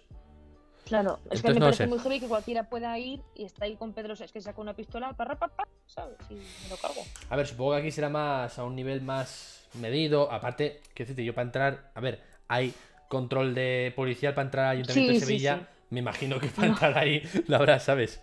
Pero bueno, que porque, digo el de Sevilla porque es el que he estado, ¿no? Pero en el de Asturias nunca estuve, por ejemplo. Pero bueno, Mm. pues nada, esto, esto era todo. Oye, nos quedan cinco minutillos. Queremos. ¿Leemos el horóscopo a alguien? Un el horóscopo, joder. ¡Ay! Nos va a matar. El tarot. Yo hoy no puedo leer tarot. No pasa nada. No pasa nada. No estoy yo mentalmente, tengo vibras muy malas para leer tarot y solamente auguraría eh, cosas terribles. Escucha, ¿pero vibras malas por la última. por el último tema o qué? No, no, no, es que te digo, llevo lo que, pues volvemos al principio, que llevo una semana un poco regular. Bueno, Entonces no estoy yo como conectada con el universo ahora mismo, bueno, oye, pues mira. no pasa soy, nada. soy una decepción, lo sé. No, no, no. ya lo siento. Tú ahora a, a descansar, que mañana tendrás que madrugar, supongo, yo también. ¿Madrugas Y- mañana? Sí. ¿Levantas de país? Bueno, no levanto país porque no, no cotizo, pero. Ah, Pero bueno, tengo clase a las ocho y media. Bueno, Venga, va a tope, a tope. Pero eso, que nada, Marchu, oye, muchas gracias. Eh, de Nada. nuevo por estar aquí. Me Aquí me vas a tener otra vez el miércoles que viene. Qué alegría, la verdad. Y mañana te toca. Mira, es- me gusta mucho porque Yo vivo las semanas, supongo que las vas a vivir tú, eh, con una meta. Mi meta es los viernes ver WandaVision. ¿Vale? Ah, Yo sí, me lo- pasa con Isla de las Tentaciones. Eh, justo iba a decir eso. Entonces, yo sé que tú estás contenta ahora porque mañana vas a ver la Isla de las Tentaciones y yo estoy contento hoy porque pasado mañana voy a ver WandaVision. Llega WandaVision. ¿Sabes? Entonces es como. Bueno, y ya pasa. la semana hecha. Exacto, exacto. pasó. Es mi, mi tontería. Y entonces pasa, llega el lunes y ya digo, bueno, no es lunes, no es que sea. Se acaba el fin de, no, es quedan cuatro días para esto. Entonces lo vivo de otra ilusión, de otra forma, ¿no? Yo pero- para mí las semanas tiene tres días duros, que son lunes, martes, miércoles, Sí. y luego para mí ya jueves, para mí el jueves ya es como si fuese viernes y Sí, el viernes ¿no? ya como si fuese sábado. Entonces los, la, la semana ya la hemos Mm. pasado, lo duro. Ya solo queda la diversión y la alegría. Hmm. Bueno, para la gente del podcast, porque no sé si esto eh, la- eh, no sé si os he señalado, estamos en directo todos los miércoles eh, a las 10 en twitch.tv barra Pastrana. Chuck Pastrana, porque luego lo van a Chup, Pastrana. Sí. Lo pondré en la, en la No, por, del podcast. por- no sé si, Como no sé cómo puedes poner, tal. Y para los que estéis aquí ahora, que no sé cuántos somos ni tal, eh, lo podéis ver también, podéis eh, seguirlo a Marsu donde lo ponga, ¿sabes? Pero bueno, que me dicen por aquí fin del direct, no pasa nada, hombre. Que nos vamos a ir, Marsu, que muchas gracias de nuevo, corazón, de verdad. Y, ti, y que nada, que... Muchos besos a todos. Pues sí, la verdad, que nos hace falta. Pasad Que- buena semana. Exacto. Y si en algún momento del fin de semana eh, dices, te lo voy a decir aquí, pero esto no hace falta que sea broma, dices, oye, pues que no aguanto más, me voy a tomar un café contigo y a desahogar de la vida. Pues me lo dices con toda confianza del mundo, ¿vale? Vale, a tope. Perfecto. Te tomo la palabra, que igual bajo por Madrid. Ole, perfectísimo, perfectísimo. Pues vamos a buscar a alguien a quien hacerle raid, que esto es lo que te dije el otro día. No sé si tienes a alguien que hagas tú. Oye, pues esta persona o esta persona, a ver. Yo sé que no, No, es. es que yo s- Voy a. solo sigo a Chuk Pastrana y a Sebas Gemuret. Son mis dos twitchers de confianza. Streamers. Pues madre mía, ¿eh? Uno con una media de casi 300 así y otro con una media de... Eh. Madre mía. Eh, a ver, a ver, ¿qué tenemos por aquí? Tenemos aquí, tenemos a... Mira, Roldier, Roldier está con un debate. Espera, Roldier también tiene un debate. Roldier, el chico que te dije de... Sí, sí conozco a Roldier, hombre. Vale, pues vamos a ver O sea, no le conozco yo físicamente, pero sí sé quién es. Vamos a ver Roldier que está con un debate de puta madre. No sé qué está haciendo, algún debate porque me lo propuso antes por WhatsApp, pero yo no estaba. Y... Y nada, que eso. De nuevo, Marcio, muchas gracias. A todos que estéis aquí, Muy bien. muchas gracias. Me Me, lo he pasado de puta madre. Pídate, mi 59. Descansa, corazón. Muy bien. Un besito. Adiós. mover para tener las torres un poco. Porque quieras que no, cuando vas avanzando la partida, cuanto más avanzas, tío, más putada es dejarte atrás todo.